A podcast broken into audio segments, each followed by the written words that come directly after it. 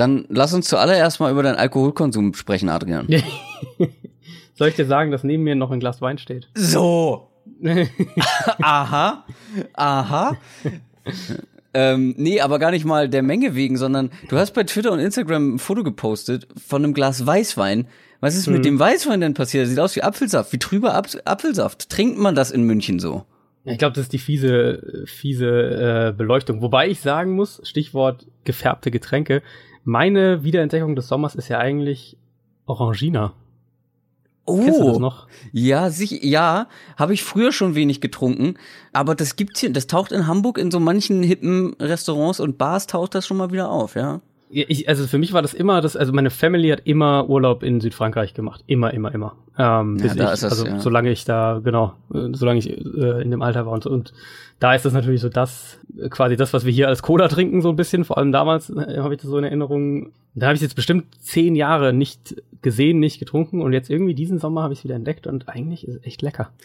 Ich mache mir wirklich ein bisschen Sorgen, wie eiskalt er einfach vom Thema Alkohol zu Orangina überleitet. Ganz frech, ganz frech.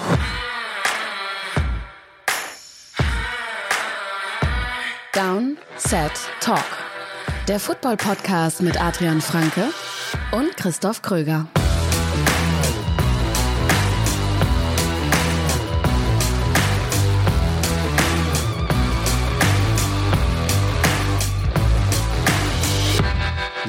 Schnell ist eine Woche rum, Freunde. Es ist wieder Donnerstag. Downset Talk Tag.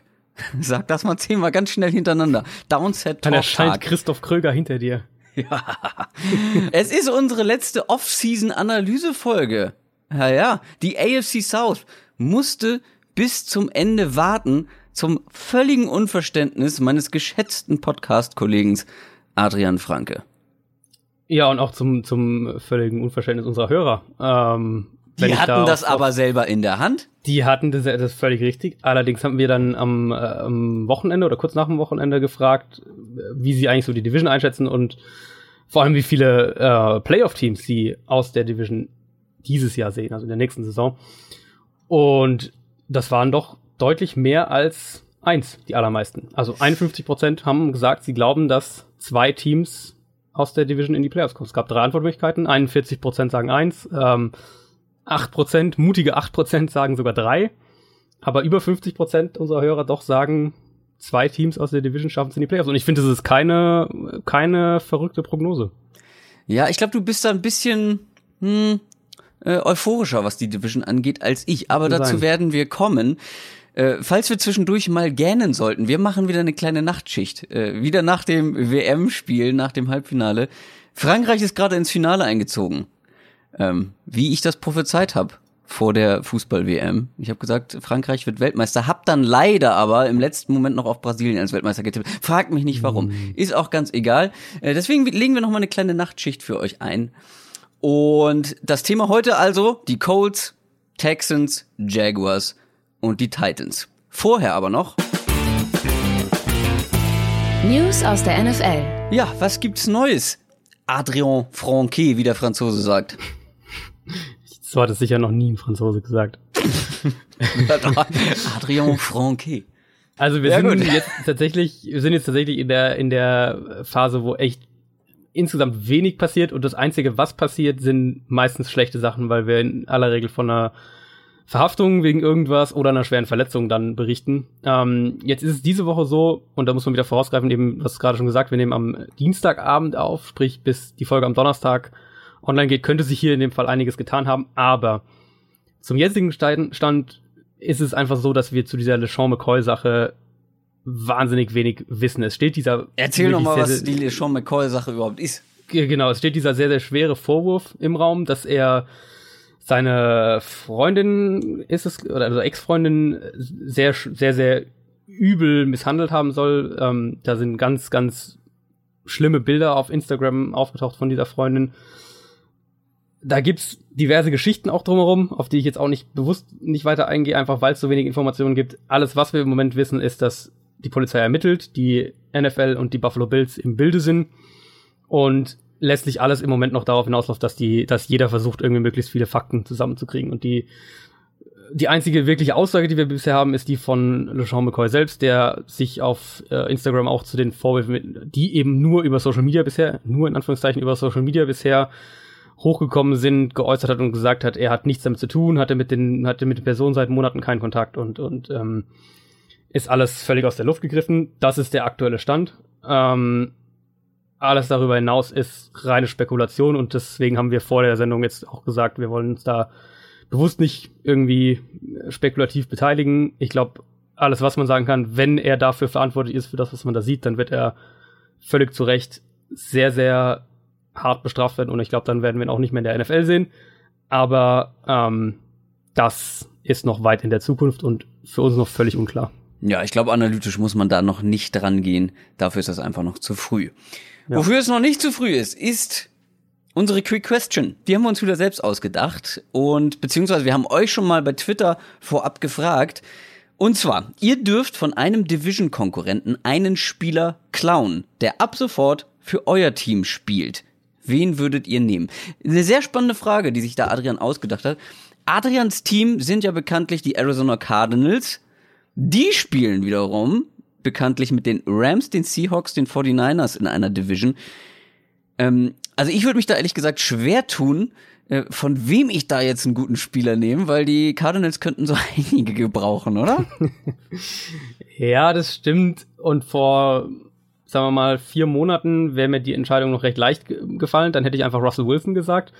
Jetzt hoffe ich ja, dass man tatsächlich seinen Quarterback gefunden hat in Josh Rosen und würde dann eher in die andere Richtung gehen, also sprich die Defense, weil ja nun mal es in meinen Augen so ist, du kannst ja gerne widersprechen, aber für mich ist es so, dass der beste Verteidiger der Liga aktuell in der Division spielt, was äh, Cardinals-Fans und Seahawks-Fans und auch 49ers-Fans jedes Jahr zweimal schmerzhaft, schmerzhaft ähm, zu spüren kriegen. Und deswegen würde ich Aaron Donald in die, ins Team holen und den da in den Pass Rush zwischen Chandler Jones und Marcus Golden und die alle stellen und ähm, erstmal sagen, punktet ihr erstmal gegen uns.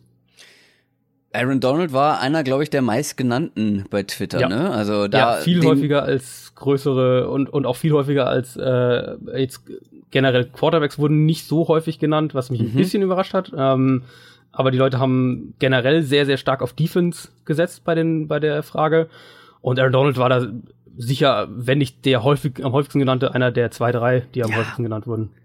Äh, was natürlich zum einen daran liegt, dass es viele Seahawks-Fans in Deutschland gibt und viele 49ers-Fans. Ja. Ähm, und da ist Donald einfach in der Division, ich widerspreche dir da ganz und gar nicht. Ähm, wer mich kennt, weiß, wie viel ich von Aaron Donald halte. Ich sehe ihn sogar nicht nur ähm, als besten Defender der Liga, sondern einen der besten positionsunabhängigen Spieler der ganzen NFL. Ja. Also von daher, kann ich deine Wahl absolut verstehen. Ich habe ja nicht so richtig ein Team, sage ich in gefühlt jeder Folge. Also ich bin nicht Fan von einem speziellen Team, aber die Raiders, ja, mit denen äh, bin ich jetzt schon so ein bisschen connected wahrscheinlich. Äh, deswegen habe ich jetzt auch mal die Raiders genommen, ja. Ich finde, da kann man gar nicht genug klauen. Äh, wer die letzte Folge noch nicht gehört hat, da analysieren wir unter anderem die Raiders und ja, da basiert sehr viel auf Hoffnung und sehr viel auf Spielern, die mal gezeigt haben, dass sie was können, aber jetzt nicht mehr so unbedingt. Und dann gucke ich mal so durch die Divisions mm, und vor allem, also ich sag mal, Offense der Raiders, ähm, ja, wie gesagt, viel Hoffnung dabei, ne, mit so Leuten wie Jordy Nelson mm, oder Doug Martin zum Beispiel auch und Tavis Bryant. Mm, und deswegen gehe ich eher in die Defense, vor allem, weil es zwei richtig gute Defenses in dieser Division gibt mit den Broncos und den Chargers. Und da haben sich mir zwei Optionen eigentlich aufgetan. Die Raiders haben eine relativ schlechte Secondary. Wie wär's denn zum Beispiel mit einem richtig, richtig guten Cornerback? Zum Beispiel mit Casey Hayward von den Chargers, der laut Pro Football Focus beste Cornerback der Liga, letzte Saison zumindest. Aber da habe ich mir gedacht, nee, Moment, das geht noch geiler. Und noch geiler wäre einfach eine Outside-Zange bestehend aus Khalil Mack und Von Miller. Stell dir das mal vor. Von Miller von den Broncos zu den Raiders. Gute Nacht, Maria, ey. Das ist aber mal Druck ohne Ende. Der wahrscheinlich, äh, ich glaube, der wäre wahrscheinlich noch besser als der jetzt zum Beispiel von Bosa und Ingram von den Chargers. Also wirklich der Albtraum jeder Offense und jedes Quarterbacks, oder? Ja, auf jeden Fall. Also ist, äh, man, man kann da immer dann über, über Schemes diskutieren und jetzt 4-3, 3-4 Defense und so weiter, aber wir wissen ja alle, dass ähm, Sub-Packages das die Base-Defense eigentlich für jedes Team sind und ähm, jetzt die 3-4-4-3-Unterscheidung nicht so wahnsinnig wichtig ist. Und klar, also Von Miller ist der beste Edge-Defender in der NFL, der beste Edge-Rusher in der NFL. Und Khalil Mack muss man eigentlich direkt danach sagen. Also da gibt's ja ähm, gibt's ja eigentlich nicht viel, was da so dazwischen irgendwie zu sagen könnte. Der, der muss da irgendwie noch dazwischen rein. Das wäre, ähm, also es wäre A unbezahlbar, aber es wäre B auch ja, absolut ja spektakulär. Äh, was, was auch noch spannend wäre, wäre zum Beispiel ähm, Deshaun Watson zu den Jaguars. Womit wir direkt zur AFC South kämen. NFL Preview. Zu unserer letzten Division, unserer kleinen Off-Season Analyserunde. Und wir machen das wie jedes Mal. Wir fangen mit dem Standing vom letzten Jahr an, nur auf den Kopf gestellt, also mit dem schlechtesten Team der Division. Und das hatte ich gar nicht mehr so Erinnerung, dass die Houston Texans am Ende dann doch so eine echt schlechte Saison hatten, was den Rekord angeht. Vier Siege, zwölf Niederlagen, damit, ähm, wenn auch mit dem gleichen Rekord, noch hinter den Indianapolis Colts. Trotzdem finde ich, hatte man die Saison oder hat, hab ich die Saison von den Texans irgendwie besser in Erinnerung. Vielleicht spielte auch der Sean Watson eine Rolle und vor allem der Andrew Hopkins. Aber am Ende war sie doch sehr schlecht. Ja, und Verletzungen generell auf jeden Fall das Thema offensiv wie defensiv, so die absoluten, oder einige der absoluten Superstars ähm, verletzt, haben lange gefehlt und, und das hat man dann letztlich auch im, in der Bilanz gesehen, dass auch so ein, ein Team wie die doch ebenfalls sehr dezimierten Colts am Ende vor ihnen stand. Aber ich habe wieder eine Frage zum Einstieg für mhm. dich. Wie viele Teams würdest du sagen in der NFL, so deine Einschätzung stand heute, haben eine schlechtere Offensive Line als Houston? Keine. Wie aus der Pistole Ist geschossen. Ich habe mir auch, ich habe mich diesmal tatsächlich auch mal ein bisschen deine Teams angeguckt, äh, die du vorbereitet hast und also das ist ja ein Haufen von No-Names oder täusche ich mich? Wie gesagt, ich sag immer wieder gerne, ich bin kein O-Line-Experte, aber also vor allem letzte Saison haben wir schon gesehen, dass das nicht so doll war und so viel hat sich, glaube ich, nicht getan. Also hat sich ein bisschen was getan, da komme ich nachher auch noch drauf, aber. Aber sie bleibt letztendlich dann doch relativ schlecht. Ja, sie bleibt letztlich relativ schlecht. Ähm, für mich steht Buffalo noch auf der Liste. Also Buffalo würde ich sagen, hat eine schlechtere Offensive Line Stand heute. Aber dann wird's schon eng. Also dann gibt's, muss man echt sagen, dann kann man, dann, dann müsste man schon echt gut überlegen, für welches Team man da noch argumentiert, dass, dass man, dessen Offensive Line man hinter den, den Texans einordnen würde. Und das war letzte Saison ja auch schon ein ernsthaftes Problem. Umso mehr nachdem Dwayne Brown, da gab's auch interne Streitigkeiten da mit dem Owner und ähm, ja, am Ende wurde er getradet nach Seattle zu den Seahawks und der war mit Abstand Houstons bester Offensive Lineman. Der ist jetzt eben weg seit, seit Mitte letzter Saison schon. Hier haben sie ein bisschen investiert mit äh, Zach Fulton und Senor Kelemete, die beide Guards sind und beide direkt starten werden. Davon kann man eigentlich ausgehen. Äh, sollten die Interior Line zumindest einigermaßen stabilisieren, sind auf jeden Fall deutliche Upgrades zu dem, was Houston letztes Jahr hatte. Das, ähm, da muss man, glaube ich, nicht kein allzu großer Prophet für sein. Und tatsächlich waren beide letztes Jahr auch zwei der stabileren Guards, was Pass Protection angeht. Also das ist sogar wirklich mal so, dass man sagen kann, dass, da haben sie sich ein bisschen stabilisiert. Na guck mal, habe ich gleich wieder als O-Line-Experte versagt, ne? Dafür haben wir ja dich. Ne? Die, und die Tackle-Situation ist ja immer noch, auch noch ein, ein Riesenproblem und würde mir auch als, als Texans-Fan enorme Bauchschmerzen bereiten. Die hatten letztes Jahr die schlechteste Pass-Protecting-Line in der gesamten NFL. Das wird ein bisschen besser sein, aber wir sprechen jetzt hier nicht davon, dass die ins Mittelmaß der Liga springen oder so. Also da ist ein bisschen mehr Stabilität drin. Aber das ist immer noch eine, eine Problemzone, glaube ich. Vor allem, also die Tackle, die Tackle-Position auf jeden Fall.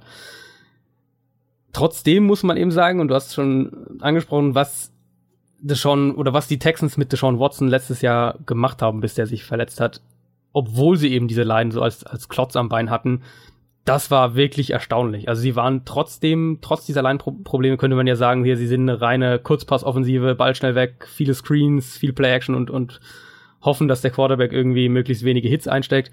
Stattdessen waren sie eine der aggressivsten Offenses in der gesamten Liga oder eigentlich sogar für einen Zeitraum mit Watson die aggressivste Offense der Liga. Also in der gesamten vergangenen Saison ähm, kam kein Quarterback über 10,8 Intended Air Yards pro Pass, also wie weit sie den Ball im Schnitt das Feld runterwerfen, also nicht ähm, horizontal, sondern vertikal. Watson stand bei 11,3, also ein halbes Jahr weiter als der, der nächstbeste oder nächstweiteste Quarterback. Auch was die durchschnittlichen Air Yards zu seiner, von seinen angekommenen Pässen angeht, äh, war er in einer ganz eigenen Liga. Also 8,3 Yards, kein anderer Quarterback über, über 7,9. Also eine sehr, sehr aggressive Downfield Offense. Und ein Grund dafür war, dass sie eben das Playbook extrem umgestellt haben. Da muss man sich schon auch fragen, warum sie das nicht einfach in der Preseason und, der, und der, im Training Camp gemacht haben warum da vorher dieser Zirkus gemacht wurde mit hier, äh, ja, Watson startet noch nicht und dann doch irgendwie Wechsel in der Halbzeitpause vom ersten Spiel, was ja, glaube ich, sogar direkt, ähm, das habe ich nicht so ganz verstanden. Das, das wird auch, äh, glaube ich, hat Bill O'Brien, das kann er nicht so ganz ähm, plausibel erklären. Tatsache ist aber, dass er es danach geschafft hat, das Playbook wirklich so anzupassen, dass du mit Deshaun Watson und trotz dieser Line eine sehr, sehr spektakuläre Offense aufs Feld gebracht hast. Und es war sehr viel Play-Action, sehr viele Option, Triple-Option, Run-Pass-Option, ähm, eine wahnsinnige Play-Vielfalt aus vergleichsweise wenigen Formationen, also was denn dem Quarterback natürlich die Arbeit leichter macht, was der für die Defense das, äh, das Leben schwerer macht. Insgesamt eine sehr Quarterback-freundliche Offense, die ähm, auch Watsons Mobilität voll ausgenutzt hat, ohne ihn aber als Runner zu sehr zu gefährden. Und ich glaube, das ist auch ein wichtiger Punkt das ist auch ein Grund dafür, warum zum Beispiel das Run-Game so gut funktioniert hat, eben diese ganzen, diese ganzen Elemente, die ich gerade gesagt habe im Passspiel. Ähm, Lamar Miller, der jetzt für mich zumindest kein Ausnahme-Running Back ist und Boah, nicht nee. irgendwie die Top 10, Top Ich 12, so Top 15 langweilig. der Liga gehört. Ja, ist ein durchschnittlicher Running Back. Das Ja. trifft's, glaube ich, ganz genau. Der hatte aber von allen Running Backs letztes Jahr mit mindestens 200 Runs die sechstwenigsten ähm, 8-Plus-Man-Boxes, also wo mindestens acht gegnerische Verteidiger in der Box stehen. Das spricht eben dafür, dass die Defenses dieses, dieses Passspiel mit Watson extrem respektiert haben und ähm, gleichzeitig auch diese ganzen Option-Plays verteidigen mussten.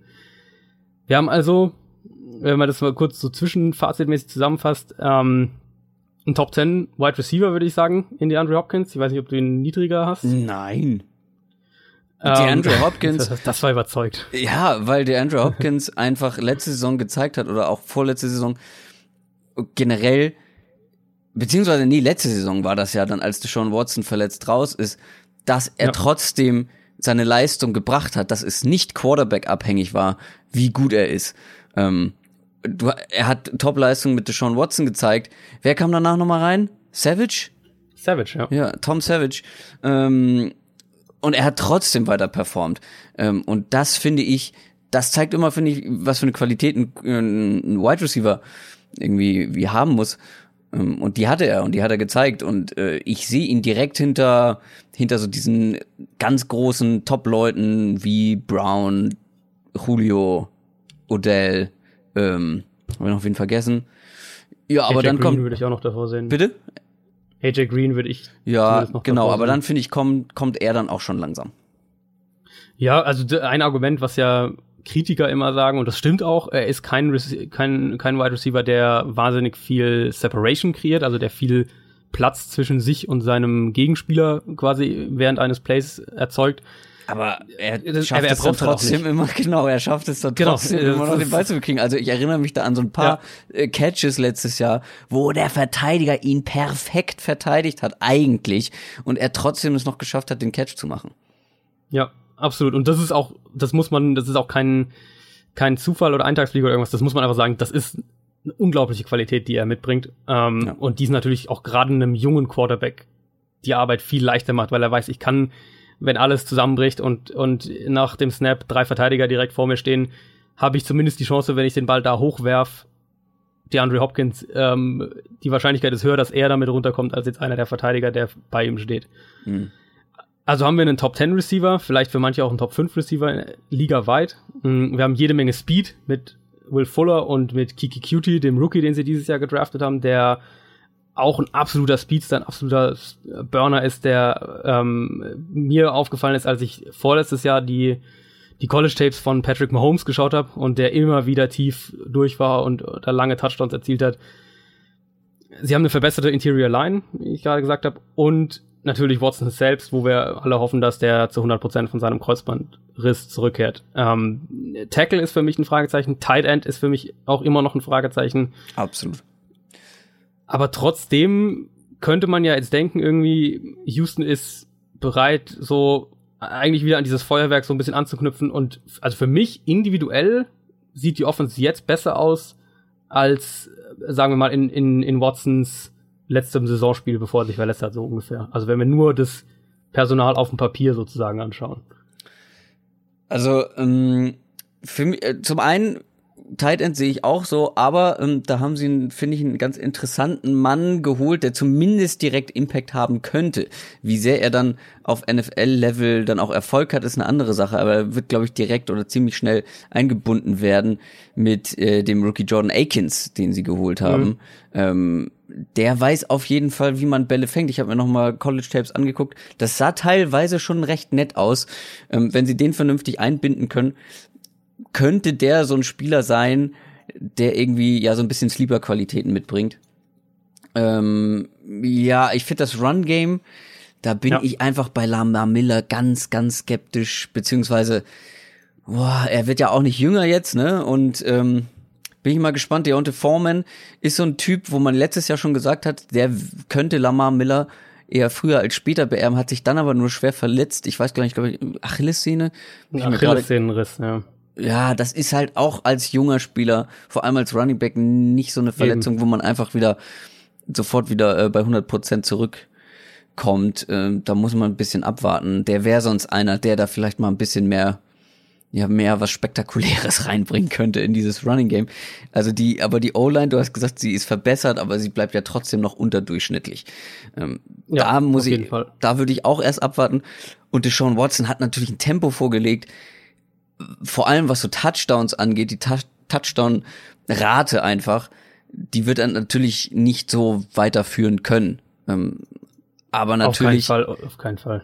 Aber natürlich ist er ein hochtalentierter Spieler, vor allem was seine Athletik angeht, dass er da für die Texans, man hat es ja letztes Jahr gesehen, einen extremen Unterschied ausmachen kann. Trotzdem bin ich, was das angeht, Run Game, ähm, Watson generell, beziehungsweise vor allem die O-Line, ein bisschen skeptisch. Ja, es gibt eben, also Run, die Running Back Situation wäre noch dann der nächste Punkt gewesen, wo ich dich eh darauf angesprochen hätte, jetzt hast, hast du es auch schon gesagt.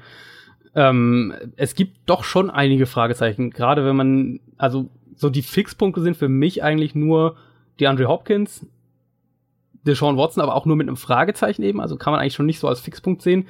Und ich bin eigentlich recht sicher, dass die Interior Offensive Line zumindest verbessert wurde im Vergleich zum letzten Jahr. Plus eben, was ich vorhin auch gesagt habe, du hast dieses Speed-Element in der Offense. Das ist auf jeden Fall gegeben. Aber es gibt schon auch noch einige Fragezeichen. Und dann kommt da eben dazu, und das ist für mich eine der spannenderen Storylines in dieser Division dieses Jahr. Houston wird seine Offense, glaube ich, ziemlich umbauen im Vergleich zu dem, was wir letztes Jahr gesehen haben. Also letztes Jahr hat man gegnerische Teams ja noch so ein bisschen mit diesem Ansatz überrascht und, und teilweise auch überrannt. Das wird jetzt nicht nochmal passieren. Das haben, das hat man jetzt aus Houston mehrfach gehört. Das haben Coaches, mehrere Spieler haben das auch gesagt. Ähm, Teams haben jetzt natürlich das Tape von den, von den, was ich glaube, sieben Spiele hat Sean Watson insgesamt gemacht. Ähm, das haben jetzt die Teams gesehen, die wissen jetzt, was Houston da alles an Packages macht und was sie aus welchen Formationen so an verschiedenen Plays gemacht haben.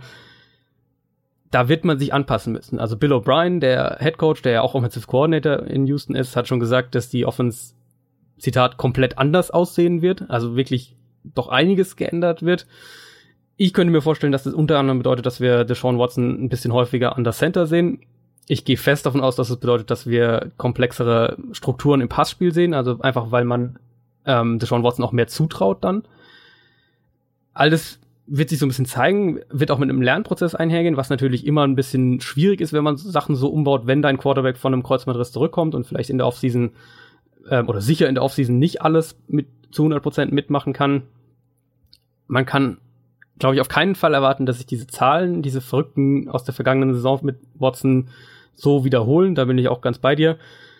Was ein Ansatz, denke ich, sein wird, ähm, Houston war letztes Jahr schon eins der so insgesamt gesehen, was natürlich auch an den Spielen dann ohne Watson lag, aber insgesamt gesehen ineffizienteren Red Zone Teams der, der NFL, was ähm, Touchdowns aus Red Zone Trips angeht. Ich denke, da wird man ansetzen. Ich vermute eben auch, dass das die Offense insgesamt ein bisschen komplexer noch wird, weil die Offense von Bill O'Brien ist eigentlich eine recht komplexe, die er eben letztes Jahr bemerkenswert umgebaut hat für Deshaun Watson. Ich muss krass so schmunzeln über den Begriff Red Zone Trip. ich kann auch, Kein kann auch so ein T-Shirt-Spruch sein. Äh, Kannst auch beim Berghain verkaufen. Heute, äh, heute schön auf einem Red Zone Trip. Naja. Ja, ich ja, wollte dich nicht aufhalten.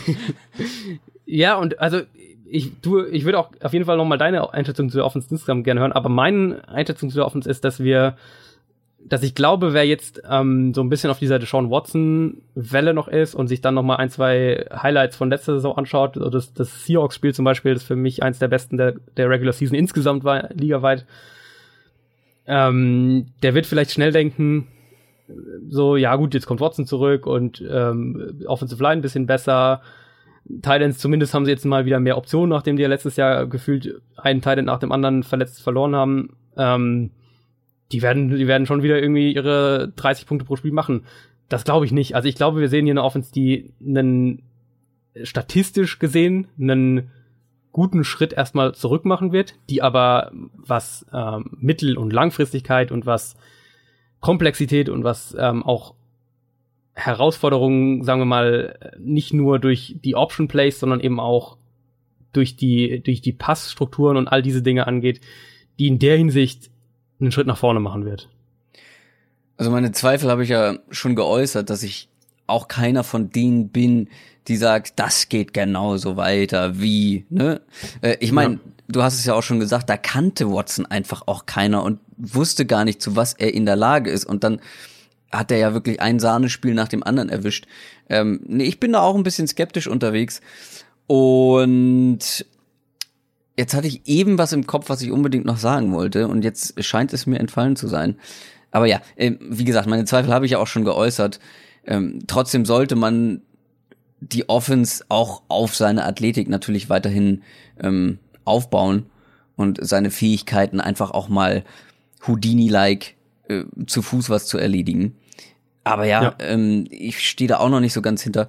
Was ich immer ganz spannend finde, ist äh, zum Thema Fantasy Football, wozu wir ja auch noch kommen werden in den kommenden Folgen, äh, dass Deshaun Watson in ganz vielen Mockdrafts, die man so macht, als zweiter Quarterback gedraftet wird. Da denke ich mir auch immer, ja. Leute, okay, wenn ihr euren Quarterback früh draften wollt, vor so Leuten irgendwie wie Tom Brady, wie Cam Newton, wo man weiß, dass der ja zu Fuß machen. Die, da sind ganz viele Leute auf einem ganz, ganz flotten Hype-Train unterwegs. Ähm, mhm. Aber nicht nur du, sondern auch ich würden da so dezent zumindest mal ein bisschen auf die Bremse treten. Ja, was nicht heißen soll, dass es irgendwie eine schlechte Offensive sind. Also nicht, dass wir danach nein, nein, wütende Texans nein, überhaupt nicht. kriegen. Ähm, aber ja, es ist, also du hast schon Jordan Akins angesprochen, man hat ja noch einen Drittrunden-Pick, Martinez Rankin, vielleicht übernimmt der auf Left Tackle und ist tatsächlich schnell ein stabilisierender Faktor. Das mag sein. Ähm, ich glaube einfach, man muss, man muss ein bisschen die Erwartungen dämpfen an diese Texans Offense. Und das muss man vielleicht auch bei der Defense, wo man ja irgendwie noch in Erinnerung hat, die Houston Texans Defense, die ist einfach eine der besten der Liga. Wird das kommendes Jahr, in der kommenden Saison auch so sein oder müssen wir auch da auf äh, die Bremse treten? Ah, da würde ich eher auch ein bisschen aufs Gas treten, glaube ich, oh. wenn wir oh. da ähm, von der Defense sprechen. Also natürlich, Watson ist das, das, die Story der Offense. Das Äquivalent dazu ist JJ Watt in der Defense, ganz klar. Der hat jetzt ja ähm, Rücken, große, schwere Rückenprobleme, dann schwere Knieverletzungen. Dann letztes Jahr, ähm, ich glaube, es war ein Teilbruch des Schienbeins oder Bruch des Schienbeinkopfes, war es, glaube ich.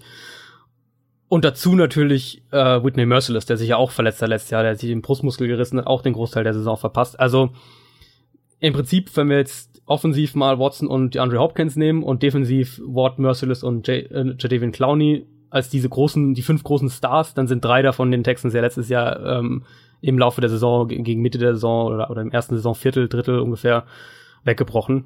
Und gerade defensiv ist das ja irgendwie schon seit Jahren so. Also mir geht es vor allem so, dass man, irgendwie hat man jetzt echt schon mehrfach so diesen Teaser gehabt, so diese Front mit mit Watt und mit Whitney Merciless und äh, mit Jadavian Clowney und mit jetzt dem DJ Redder, dem Nose Tackle, von dem es alle schwärmen in Houston. Man will die endlich mal in Bestbesetzung und, und bei 100% sehen und einfach mal sehen, was die wirklich dann machen können. Mhm. Ähm, aber irgendwie hat es bisher noch nie geklappt. Und ja, ich glaube, deswegen, genau, und deswegen ist es, auch, ist es auch völlig berechtigt, da skeptisch zu sein. Ich glaube, wir, wir, alle und auch Texans-Fans wollen das erstmal auf dem Feld sehen, bevor sie wirklich anfangen, dran zu glauben, sozusagen. Wenn die aber fit sind und im Moment, also zum jetzigen Stand, so wie ich jetzt argumentiere, gehe ich jetzt einfach mal davon aus, dass sie fit sind, weil alles andere ist ja noch schwerer vorherzusagen. Ja, ja klar. Dann hat man in Jadavian Clowney, der sich zu einem absoluten Elite-Spieler entwickelt hat, bei dem ja auch über, also ähm, man wurde ja gedraftet, 2014 wurde er gedraftet und die ersten Jahre ja auch mit Verletzungen zu kämpfen gehabt, dann schon so ein bisschen dieses Bust-Label bekommen, was sicher auch natürlich auch ungerechtfertigt und viel zu früh war.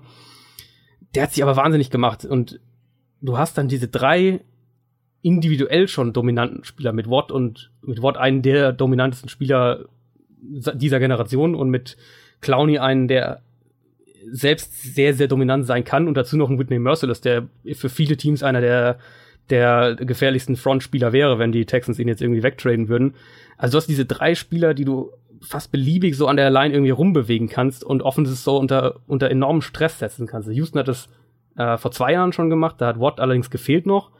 Da haben sie aber auch schon Merciless und, und Clowney ähm, ja, rumgeschoben, dann spielt der eine mal Nose Tackle bei Passing Downs und du, du, die, du spielst, also es nennt sich diese Five Across Front, ähm, wo im Prinzip jeder Offensive Lineman durch einen, durch einen Verteidiger zugestellt wird, also Defensive Lineman und Linebacker, und du so als Defense äh, die Matchup, die Matchups diktierst. Also wenn du, wenn jeder Offensive Lineman einen direkten Gegenspieler hat, dann kann die Offense ja nicht mehr sagen, okay, der Left Guard, der blockt jetzt den, äh, den linken Edge-Spieler, weil der Left Guard hat halt einen direkten Gegenspieler. Die Offense ist viel mehr zum, zum Reagieren gezwungen und die Defense kann viel mehr Matchups erzwingen und sie kann eben natürlich auch äh, eine Offense an gewissen Positionen einfach überladen und das haben die Texans teilweise sehr gut gemacht. Das haben sie auch in dem in dem Playoff-Spiel damals gegen New England sehr, sehr gut gemacht, als sie mit Brock Osweiler teilweise so aussah, als könnten sie da tatsächlich irgendwie gefährlich werden, was dann nicht an Osweiler lag, sondern an der Defense.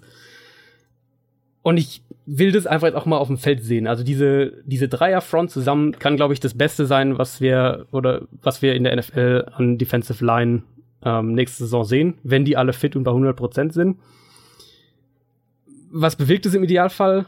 Neben Sex natürlich vor allem erzwungenermaßen schnelle Pässe. Und da kommen für mich zwei zentrale Neuverpflichtungen oder die zentralen Neuverpflichtungen in der Defense ins Spiel. Das ist einmal Aaron Colvin, den äh, sich Houston aus Jacksonville geholt hat, was zum einen einen Division-Konkurrenten direkt schwächt, vor allem aber auch mal eben einer der Top-Slot-Cornerbacks der vergangenen Saison nach Houston kommt. Und natürlich Tyron Matthew, der letztlich einen One-Year-Prove-It-Deal unterschrieben hat für recht wenig Geld, der in Houston dann ähm, wohl, was man hört, strikt als Strong Safety eingesetzt wird. Also sprich ein klares Aufgabenfeld bekommt und nicht mehr wie vorher eben in Arizona so als diese Allzweckwaffe und, und ähm, überall so ein bisschen eingesetzt wird. In Houston wird er natürlich auch noch blitzen und sich ein bisschen rumbewegen und verschiedene Spots da einnehmen, aber er ist zum Beispiel eben kein Slot-Cornerback mehr, weil man dafür ja einen Aaron Coleman geholt hat. Also man ist da, glaube ich, in der Front, da hat man schon mal ein sehr, sehr gutes, so ein erstes Zusammenspiel irgendwie. Also man hat diese, diese, dieses Trio, das eigentlich einen wahnsinnigen Druck ausüben müsste. Und du hast zwei Verteidiger, die da direkt dahinter ähm, ja gegen den Pass doch recht gut abräumen und auch sehr aggressiv spielen sollten. Klingt erstmal alles sehr gut. ähm, und auch so dieses, dieses Line. Das klingt bislang, also wenn man das, das so hört. Super. Ja, das Potenzial ist ja auch enorm. Das ist ja, ist ja kein Geheimnis, wenn man diese Namen sich einfach nur mal anschaut. Ähm, auch das Linebacker-Duo mit Benardrick McKinney und Zach Cunningham ist wahnsinnig athletisch und explosiv. Also man hat da wirklich jede Menge Reichweite, jede Menge Flexibilität, ist sehr, sehr ähm, gut gegen den Pass aufgestellt, würde ich sagen, was ja auch natürlich, das haben wir jetzt schon häufiger thematisiert, der wichtigere Faktor ist. Mir macht aber dahinter so ein bisschen die Secondary noch Sorgen. Also Jonathan Joseph wurde gehalten, okay, der zweite Cornerback-Spot ist noch so ein bisschen offen. Kevin Johnson, Kareem Jackson, das ist Jackson war letztes Jahr eigentlich ziemlich anfällig. Johnson ist bisher noch ähm, als äh, ehemaliger Erstrundenpick von vor drei Jahren noch eine Enttäuschung. Also da bin ich noch ein bisschen oder eigentlich sogar sehr skeptisch, würde ich sagen. Und Free Safety ist auch noch dünn. Ähm, bei Andre Hall wurde ja leider Krebs diagnostiziert, sprich, der wird erstmal mit Football nichts zu tun haben. Dementsprechend äh, sieht so aus, als würde Justin Reed, den die Texans dieses Jahr gedraftet haben, die erste Wahl für den Free Safety Spot sein. Das traue ich ihm zu. Also der ist ein Spieler, der Man Coverage und für Man Coverage auch in die Box gehen kann, ähm, aber auch so die die Reichweite für den Free Safety Spot hat. Ist aber jetzt natürlich erstmal, also ein Rookie auf, auf deiner Free Safety Position spielen zu lassen, wenn deine Defense generell recht aggressiv ist und Tyron Matthew ja auch sehr nah an der Box spielt, ähm, das ist natürlich erstmal eine große, große Herausforderung für so einen jungen Spieler. So, also generell, ich, ich sehe so ein bisschen die Gefahr, dass die, dass die Texans gegen, ähm, gegen Outside Receiver Probleme kriegen. Ich glaube, dass sie, dass sie an der Line of Scrimmage sehr dominant sein werden. Ich glaube auch, dass sie äh, im Slot keine Probleme haben werden mit Matthew, mit Colvin. Ich sehe aber die Gefahr, dass sie so ein bisschen Outside dann Probleme kriegen und auch mit, gerade auch mit langen Pässen Probleme kriegen könnten. Ähm, für mich ist es eine Defense mit, mit wirklich absoluten Superstar-Power und, und die auch wirklich sehr, sehr stark sein könnte. Ich will sie aber A eben erstmal zusammen auch auf dem Platz sehen und B auch sehen, wie sie, wie sie outside gegnerische Receiver verteidigen. Also können wir festhalten, potenziell eine verdammt starke Defense, theoretisch zumindest, aber nicht ohne Fragezeichen. Also quasi wie die Offense. quasi wie die Offense, wobei die Defense, also wenn die Offense Defense, Defense ja. äh, ihr Potenzial abrufen, ist die Defense ja. sicher nochmal einen ordentlichen Sprung davor, aber ja, also das macht die Division ja auch so spannend und deswegen ist ja auch, kann man auch argumentieren, wenn man jetzt, wenn man jetzt positiv an die Sache rangeht, ähm, dann muss, oder muss man nicht, aber dann würde ich jetzt die Houston Texans als ein Playoff-Team argumentieren. Wenn ich jetzt positiv daran gehe und sage, hier, Sean Watson kommt 100% zurück, Watt kommt zurück, äh, Merciless kommt zurück, die bleiben alle das ganze Jahr fit, Matthew passt da in die Defense rein, dann würde ich sagen, ist das mindestens ein Wildcard-Team in der AFC. Kommen wir zu einem Team, das den gleichen Rekord am Ende der letzten Saison hatte, wo ich aber nicht glaube, dass du am Ende unserer Analyse sagst, dass das positiv gesehen ein Wildcard-Team ist. Aber wir werden sehen. Die Indianapolis Colts, auch vier Niederlagen, äh, vier Siege, zwölf Niederlagen. Aber irgendwie hat man die Saison irgendwie schlechter in Erinnerung als die von den Texans. Aber sie sind Vorletzter geworden in der AFC South. Und da ist natürlich die Frage, wir haben es schon öfter erwähnt, Luck oder nicht Luck. Ja, also das ist ja wirklich so. Also ein fitter Andrew Luck würde die Qualität der Colts Colts äh, um ein Vielfaches steigern. Ich glaube, da sind wir uns alle einig. Aber trotzdem ist Andrew Luck nicht die einzige wichtige Story der Offseason für die Colts. Da gibt's nämlich jede Menge. Also angefangen natürlich mit der Headcoach-Position. Chuck Pagano ist raus. Äh, ist dir auch mal aufgefallen, dass der immer so geguckt hat wie so ein trauriger Hund? So ein, also der sah immer, der sah immer traurig aus. Ja? Und ich habe mal Google Bildersuche gemacht. Es gibt fast kein Bild, wo er mal lächelt oder so. Er guckt immer traurig und bedrückt. Naja gut. Hat aber einige legendäre Pressekonferenzen. Also wer da, äh, wer das irgendwie noch verpasst hat, die gab's, ja, ich glaube in der in der in der Dan Levatar Show, die haben die mal so zusammengeschnitten. Da sind einige absolut spektakuläre Sachen dabei, wo du Echt? Auch, auch ein bisschen angucken. denkst, äh, ja, aber wo du auch so ein bisschen dir so fast ein bisschen Sorgen machst. Und ich weiß, ob da äh, noch alles so Weißwein im Spiel im Oberstübchen ist. funktioniert so. Ja. Oder Weißwein im Spiel, das kann auch ja. sein. Ja, da kennst du dich ja mit aus. Äh, also Chuck Pagano ist auf jeden Fall raus. Ähm, ja, dann wurde es aber richtig bitter. Ich finde, find, das hat man so ein bisschen vergessen. Also New England Offensive Coordinator Josh McDaniels sollte ja eigentlich neuer Head Coach werden. Das war eigentlich auch schon alles eingetütet. Dann hat der ein Gespräch mit Bill Belichick geführt, angeblich, oder ziemlich wahrscheinlich, weiß nicht, wie sicher das ist, aber dann äh, hat der abgesagt, kurzfristig.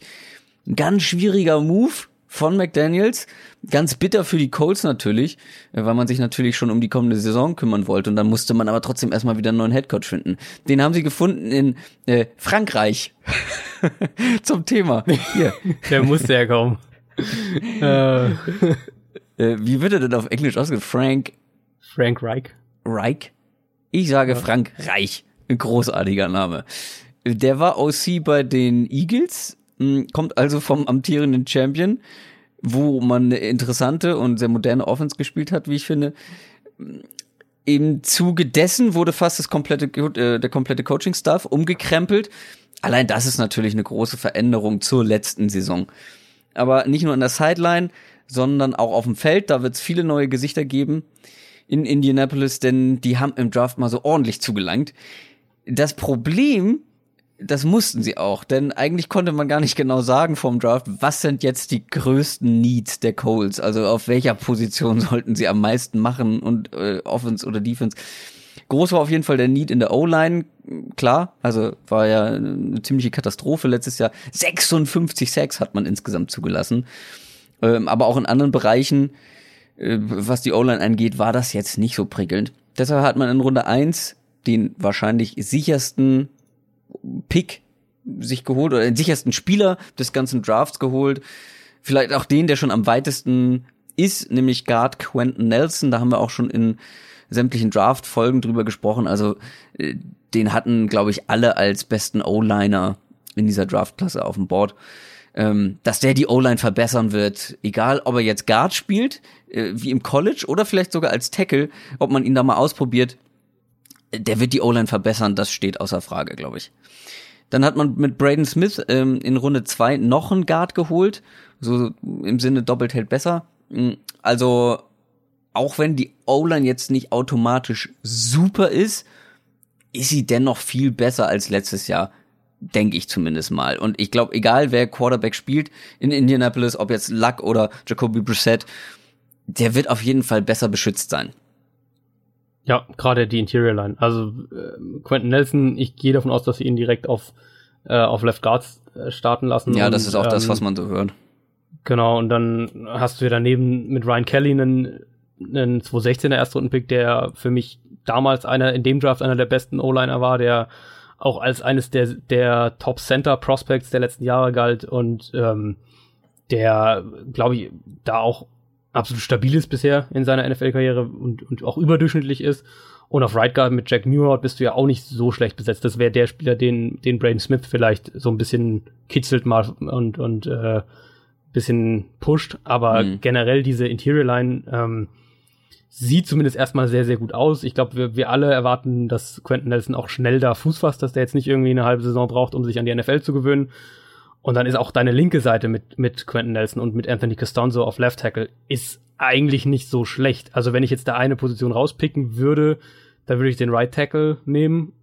Aber so generell laufen da in der NFL doch deutlich schlechtere O-Lines rum als das, was wir jetzt, wenn die alle fit sind, aktuell in Indianapolis so sehen würden.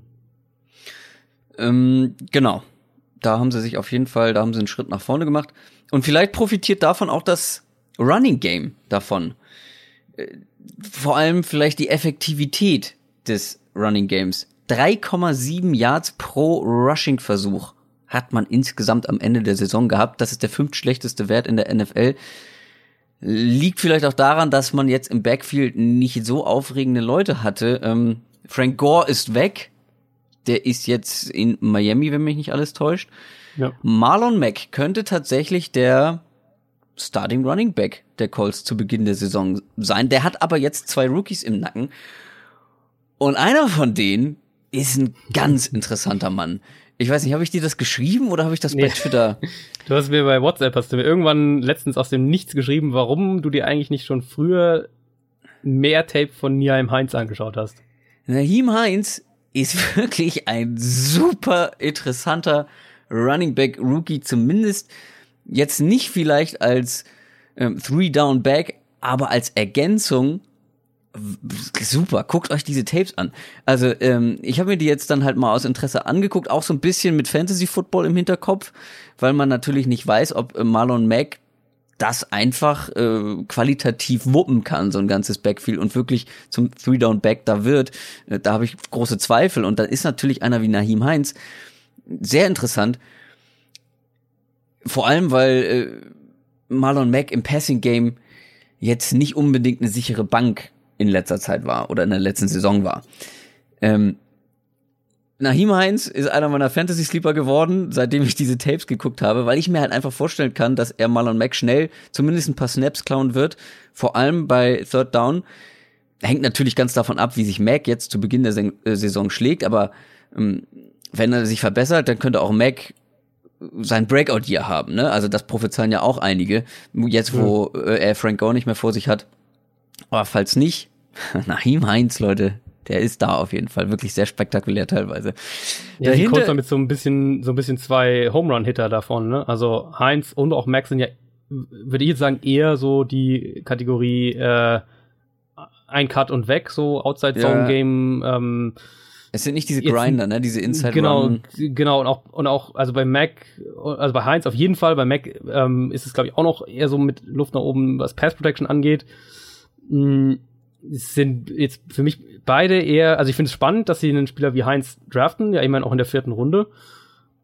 Und mit dem Wissen, dass ja Mac, also Stand heute, dein, Sta dein Starter wäre, das zeigt, verrät einem ja auch immer so ein bisschen was über so, so eine Philosophie von dem Team. Und das zeigt jetzt für mich ganz klar, dass die Colts ähm, im Running, im Running Game jetzt ganz klar Richtung Explosivität und, und äh, vielleicht auch mehr noch so auf dieses Outside schnell ein Cut und weg ähm, gehen, als jetzt, was ja mit Frank Gore eben dann doch der Fall ist. Du gehst eher auf dein konstantes ja.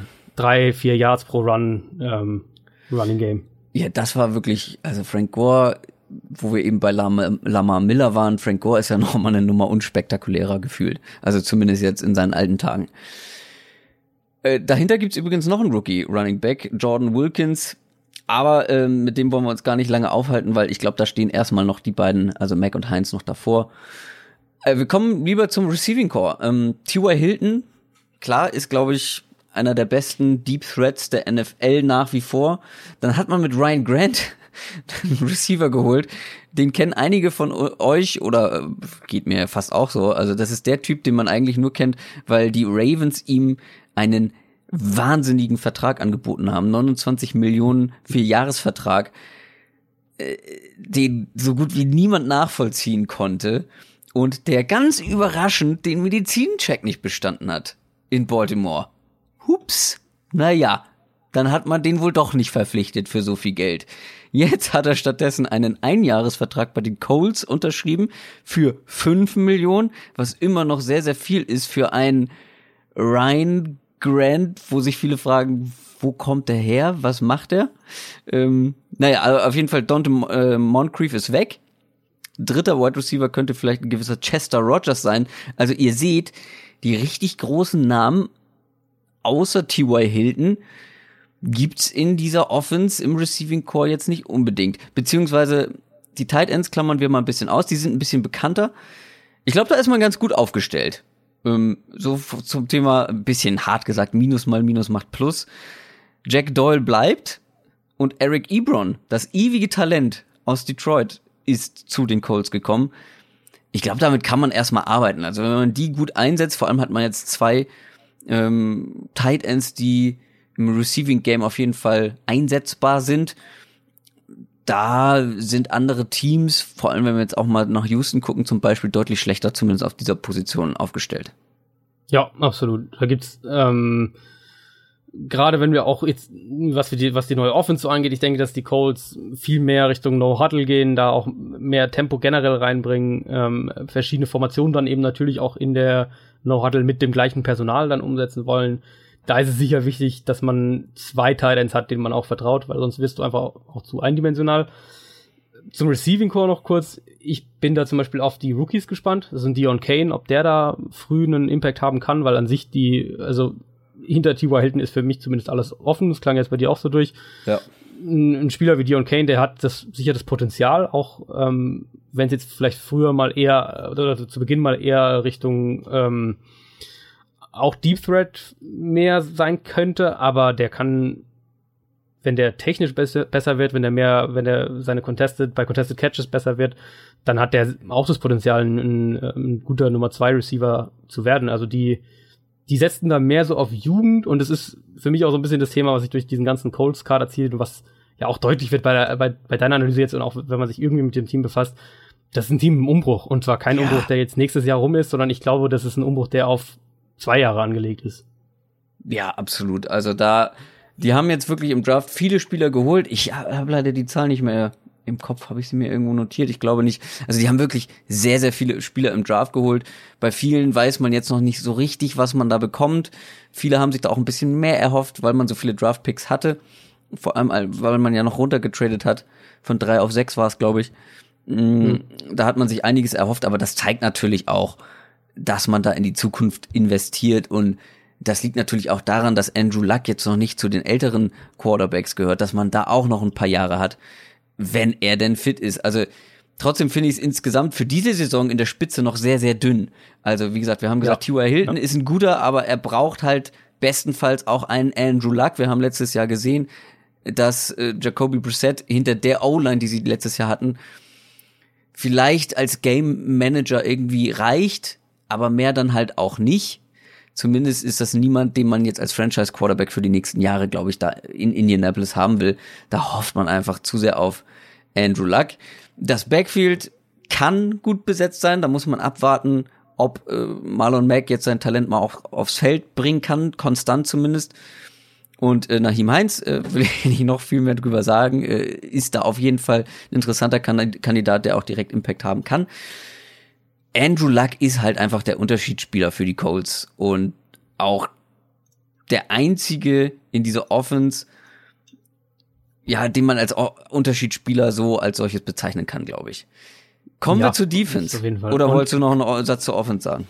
Ja, also gerade diese Luck-Thematik ist ja eben einfach so, man darf ja nicht, man darf ja auch nicht vergessen, was Luck, äh, bevor er jetzt so lange ausfiel, was der mit doch sehr durchschnittlich, teilweise durchschnittlichen Colts-Teams ähm, gemacht hat. Und es war in die Playoffs und jedes Jahr einen Schritt weiter in den Playoffs und dann letztlich ins, ins Championship-Game sogar. Also das war wirklich, das war so die, die äh, Personifizierung von ein Franchise-Quarterback macht ein auch ein durchschnittliches oder sogar schlechtes unterdurchschnittliches, sage ich jetzt mal, Team ähm, gefährlich. Einfach weil der Franchise-Quarterback so eine große Rolle spielt. Und wenn Andrew Luck bei 100% sein sollte, wenn der wirklich zu 100% zurückkommt, dann reden wir ja nicht nur von einem Franchise-Quarterback, sondern von einem Top 8, Top 7 Quarterback in der NFL.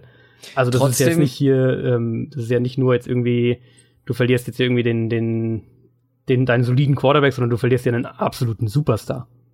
Trotzdem muss man da, glaube ich, ein bisschen zurückhaltend auch sein, es sagt niemand, dass Andrew Luck mit der gleichen Qualität aus dieser langen Verletzungspause zurückkommt, ja. wie er halt davor äh, drauf war. Ne? Also ganz klar, ganz klar. Ich meine, das ist auch das Fragezeichen also, dieser Division. Ja, total. Also wenn du eine ganze Saison lang, wo du schon zurückkommen solltest, dann nochmal ausfällst und jetzt mit College-Bällen so langsam anfängst, wieder Bälle zu werfen, dann kann man sich mhm. das Ausmaß der Verletzung schon ungefähr vorstellen. Und da muss man dann, glaube ich, auch erstmal abwarten. Ich glaube nicht, dass der in Woche eins auf dem Feld steht und wieder so spielt, wie ähm, wenn er bei 100 Prozent ist. Aber das Und die Colts haben, glaube ich, auch daraus gelernt. Also ich denke, die Colts haben auch wirklich daraus gelernt, dass sie sagen, ähm, wir gehen jetzt noch vorsichtiger damit um. Also wenn der nicht wirklich jetzt das Training Camp mitmacht und ja. nicht wirklich so aussieht, als ist alles, alles, alles okay, dann denke ich auch nicht, dass der, dass der in Week One spielt, weil du hast ja eine, eine sehr, sehr luxuriöse Backup-Situation mit Jacoby Brissett. Das ist ja, wenn wir jetzt Backup-Quarterbacks ranken würden, dann wären die Colts sicher in, in der Top 5 in der NFL. Ähm, dann sagst du, lässt dir, dann lässt du eben Brissett noch zwei, drei Spiele spielen. Du, du, du spielst diese Saison ja sowieso nicht um irgendwelche Titelambitionen und du bist auch nicht in der Situation, dass dein Coach direkt auf der Kippe steht, sondern du hast ja jetzt ein neues Regime, neue, ähm, du, du willst dir gerade was Stabiles aufbauen und jeder weiß, dass du dafür Andrew Luck brauchst und dann lieber spielt er jetzt nochmal die ersten vier Spiele oder was auch immer nicht ähm, und ist dafür wirklich gesund, wenn er zurückkommt, als dass man sagt, oh, jetzt muss er aber in Week One spielen, jetzt müssen wir ihn auch reinbringen und dann riskierst du irgendwas. Lass uns einen Gang zulegen und zur Defense kommen. Wir haben gerade über den Unterschiedsspieler gesprochen und meine Frage an dich, wer ist für dich in der Colts Defense, ähm, die sich letztes Jahr nicht gerade mit Ruhm bekleckert hat, ähm, ein Unterschiedsspieler. Außer, den darfst du nicht nennen, Defensive End Jabal Shirt. Für mich wäre es Malik Hooker. Also wenn die Defense äh, funktioniert oder funktionieren soll, ist es, glaube ich, ein, wird es ein ganz entscheidender Faktor sein, dass Malik Hooker eine, eine, von seiner Verletzung auch zurückkommt, er war auch verletzt und dann ähm, das fortsetzt, was wir eigentlich von ihm auch schon im College gesehen haben, was er auch so ein bisschen angedeutet hat, der ist ein wahnsinniger, äh, ein, ein Safety mit einer wahnsinnigen Reichweite, ein, ein, extrem explosiver Spieler, der sehr mit viel Antizipation auch spielt, so einer dieser Spieler oder einer dieser Safeties, die so aus dem College kommen und, und ein bisschen diese Earl Thomas Vergleiche mitziehen. Den will ich bei 100% sehen und dann glaube ich, dass der, wenn die Colts Defense jetzt aufs Feld gehen würde, definitiv einer der besten und auch einer der wichtigsten Spieler in der Defense wäre. Was ja aber erschwerend hinzukommt, ist, dass die Colts ihren, zumindest wenn er fit war letzte Saison, besten Cornerback haben ziehen lassen. Ja. Mit Rashawn Melvin, über den haben wir, glaube ich, letzte Woche gesprochen. Also ohne den besteht die Secondary, außer vielleicht jetzt mal ein Malik Hooker ähm, und ein Quincy Nelson, äh, Wilson, äh, vielleicht auch noch, äh, aus ziemlich vielen No-Names. Mhm. Äh, auch im Draft hat man da für die Secondary zumindest nichts gemacht das ist, glaube ich, schon so ein bisschen besorgniserregend. Ich habe in einem ähm, amerikanisch oder einem englischsprachigen ähm, Football-Podcast gehört, wie äh, man immer von a lot of bodies gesprochen hat, aber halt ja. irgendwie wenig Talent. Also da sind viele Leute unterwegs, aber niemand, der so richtig raus heraussticht. Im Draft ist man eher auf einen anderen Need gegangen, der auch definitiv da war, nämlich Linebacker. Ähm, John Bostich ist weg. Oder Bostic, Bostich, wie auch immer. Ähm, ähm, neu mit dabei ist zum Beispiel Zweitrunden-Pick Darius Leonard, der direkt starten sollte. Erstens, weil man äh, kaum jemand anderes hat und zweitens, ihm fehlt vielleicht so ein bisschen die Power, die Stärke, aber ansonsten bringt er, glaube ich, alles mit, was man für einen NFL Outside Linebacker so grundsätzlich braucht. Dann gab es im Draft noch zwei für die um, Defensive Line, Kimoko Toure und Taekwon Lewis. Bei Toure kann man schlicht und ergreifend einfach noch nicht wissen, was man da jetzt bekommt. Der hat erst eine Saison als quasi Vollzeit Defensive End gespielt, vorher immer nur so als äh, Pass Rusher ab und zu mal drin gewesen, gilt als sehr, sehr roh, aber auch sehr talentiert. Muss man gucken, was die Colts da bekommen. Und Lewis, das ist so ein D-Line Allrounder, der im College und im Senior Bowl echt produktiv war, echt gut gespielt hat. Aber auch da muss man erstmal gucken, wie die Colts ihn auf NFL-Niveau dann einsetzen und wie er, wie er sich dann da schlägt. Aber die D-Line ist, glaube ich, was die Defense angeht, so ziemlich das kleinste Problem der Colts. Ich meine, ich habe ihn schon angesprochen, äh, Jabal Shirt ist vielleicht jetzt kein großer Name, also der wäre mir jetzt nicht als Top-D-Liner irgendwie sofort aufgeploppt, ähm, hatte aber eine richtig gute Saison letztes Jahr, war auch der Beste bei den Coles in Sachen Sacks, Quarterback Hurries und Quarterback Hits insgesamt im Team und alles zusammen hat er so viele wie kein Colts-Spieler seit 2000 mehr in einer Saison. Also ähm, das ist vielleicht so ein bisschen unterm Radar geblieben, was der eigentlich für eine gute Saison gespielt hat. Aber wenn man mal ähm, Melvin, Bostic, äh, Bostic und äh, Outside Linebacker äh, Mingo die Snaps von denen zusammenzählt von letzter Saison, dann kommt man auf fast 2000 Snaps. Und die alle, die drei sind einfach jetzt weg. Diese Snaps werden jetzt frei und die muss irgendwer übernehmen. Und ich weiß nicht, wie du es siehst, aber ich sehe jetzt nicht so richtig, außer vielleicht Darius Leonard auf Linebacker, der dieses Vakuum quasi kompensieren soll. Nee, das sehe ich ähnlich. Und wir haben, das spricht ja auch wieder für diese, für die Umbruchstheorie und dass das auch eher ein Projekt ist, auf zwei Jahre vielleicht ausgelegt ist.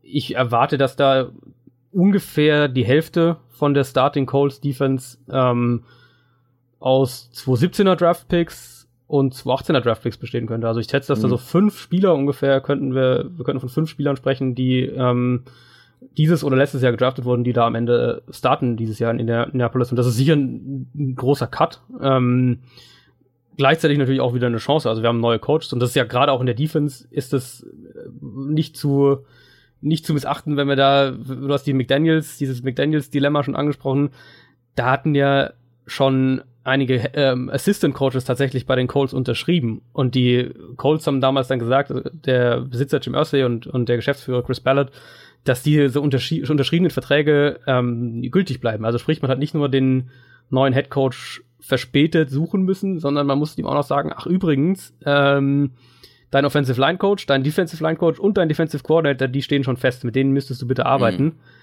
Und das betrifft ja eben auch, wie gesagt, ganz konkret die Defense, also gerade der Defensive Coordinator mit, mit Matt Aberfluss, der schon feststand und unter dem sich die Defense, denke ich, auch strukturell deutlich verändern wird. Also unter Chuck Pagano war Indianapolis ja vor allem eine 3-4-Defense, ähm, wo die Outside Linebacker eben die Pass Rusher waren. Matt Eberfluss kommt aus oder oder hat vor allem unter Rod Marinelli bei den Cowboys gearbeitet. Ähm, war da sein Marinelli ist so ein bisschen sein oberster Mentor gewesen, wenn man das so sagen kann. Dementsprechend ist er eben von dessen Version dieser Tampa 2 Defense und der 4-3 Front geprägt und ich gehe davon aus oder ich habe zumindest nichts anderes gehört, dass das auch in Indianapolis umgesetzt wird. Also sprich, wir haben nicht nur ähm, eine sehr, sehr junge Defense, vor allem im, im Linebacker und Secondary Level, sondern die, die Spieler in der Front, die letztes Jahr schon da waren, die werden wahrscheinlich von 3-4 auf 4-3 umgestellt. Bei Twitter hat jemand geschrieben, man muss hoffen, dass die alle über sich hinauswachsen zu den Colts. Ja. Und dann hat er noch geschrieben, mit Hooker und Wilson sind da Leute dabei, auf die man hoffen kann. Zwei Sachen, die ich dazu sagen will. Punkt eins, Prinzip Hoffnung, das ist immer so eine Sache in der NFL. Das ist, das hat relativ selten gut funktioniert, wenn man äh, nur auf etwas hofft und auf die, auf den plötzlichen Leistungsschub von mehreren Spielern hofft. Punkt zwei, stimme ich absolut zu. Also Malik Hooker und Quincy Nelson sind beide noch sehr, sehr jung. Beide kommen erst in ihr zweites Jahr und das erste Jahr war jetzt nicht so schlecht. Also wie du gesagt hast, die Defense wird sehr, sehr jung sein. Ich glaube, das kann man, da kann man die Colts dann auch mal abschließen. Da hängt wirklich viel an Andrew Luck, haben wir schon gesagt. Wenn er fit ist und spielt wie früher, dann ist die Offense, glaube ich, echt okay ähm, und gut besetzt. Die können da vielleicht auch was reißen. Ich sehe jetzt halt noch nicht so richtig, wer die gegnerische Offense am Punkte machen hindern sollte. Ja. Kommen wir zu einem Team oder jetzt zu zwei Teams. Da gibt es so einen klaren Cut, finde ich, in dieser Division. Zumindest gab es den letzte Saison. Ja? Also die beiden Teams haben jetzt eben nicht so gut abgeschnitten. Und dann kommen wir jetzt zu zwei Teams, die hatten dann doch eine deutlich bessere Saison. Du hast dich mit den Tennessee Titans beschäftigt. Neun Siege, sieben Niederlagen. Hatten eine bessere Saison, ja. Ähm, allerdings muss ich da also für mich so ein bisschen, ähm, ich habe mir letztes Jahr einige Titans-Fans auch ähm, auf Social Media gegen mich aufgebracht, weil ich gesagt habe, dass sie für mich nur ein Shitstorm. Ja, ganz so schlimm war es nicht. Es, es war noch einigermaßen sachlich, aber ich habe immer gesagt, ähm, für mich sind die Titans nur auf dem Papier ein Playoff-Team. Und dass die da in Kansas City gewonnen haben, hat mich komplett überrascht. Aber für mich waren die von dem, was Dank ich eben gesehen habe, ja, Mariota zu Mariota, ähm, ja, genau. von, von dem, was ich eben von den Titans einfach also auf Tape gesehen habe und die Spiele, die ich von denen gesehen habe, war das für mich in keiner Weise irgendwie ein besonderes Team. Also das war halt so ein Team, was ich, wo ich sage, ja, die sind okay. Ähm, aber zu keinem Zeitpunkt habe ich jemals gedacht, uh, die könnten in den Playoffs dann für Überraschung sorgen, wenn die irgendwie ihren Groove finden. Da hat immer irgendwie was gefehlt. Und, und für mich war das ein bisschen was defensiv, aber vor allem offensiv. Und da würde ich wieder mit einer Frage an dich starten. Was würdest mhm. du für sagen für dich? Äh, was sind so die wichtigsten Aspekte für einen, für einen jungen Quarterback, um sich gut zu entwickeln? Boah, da forderst du mich jetzt aber hier analytisch. Also erstmal äh, potente Waffen im Receiving Game. Dann eine gute O-Line und jemand, der deine Stärken, ein Coach oder ein Offensive Coordinator, der es weiß, deine Stärken äh, perfekt auszunutzen. Das, äh, die, die drei hab Sachen hätte ich auch gesagt. Ich hätte sie nur genau ich, andersrum gesagt, witzigerweise. Ja, ich habe, also, ich hab, das sind so die drei Sachen, die mir so spontan äh, aufgeploppt sind. Und ich habe hier den Roster vor mir äh, und da habe ich erst die Receiver oben gehabt.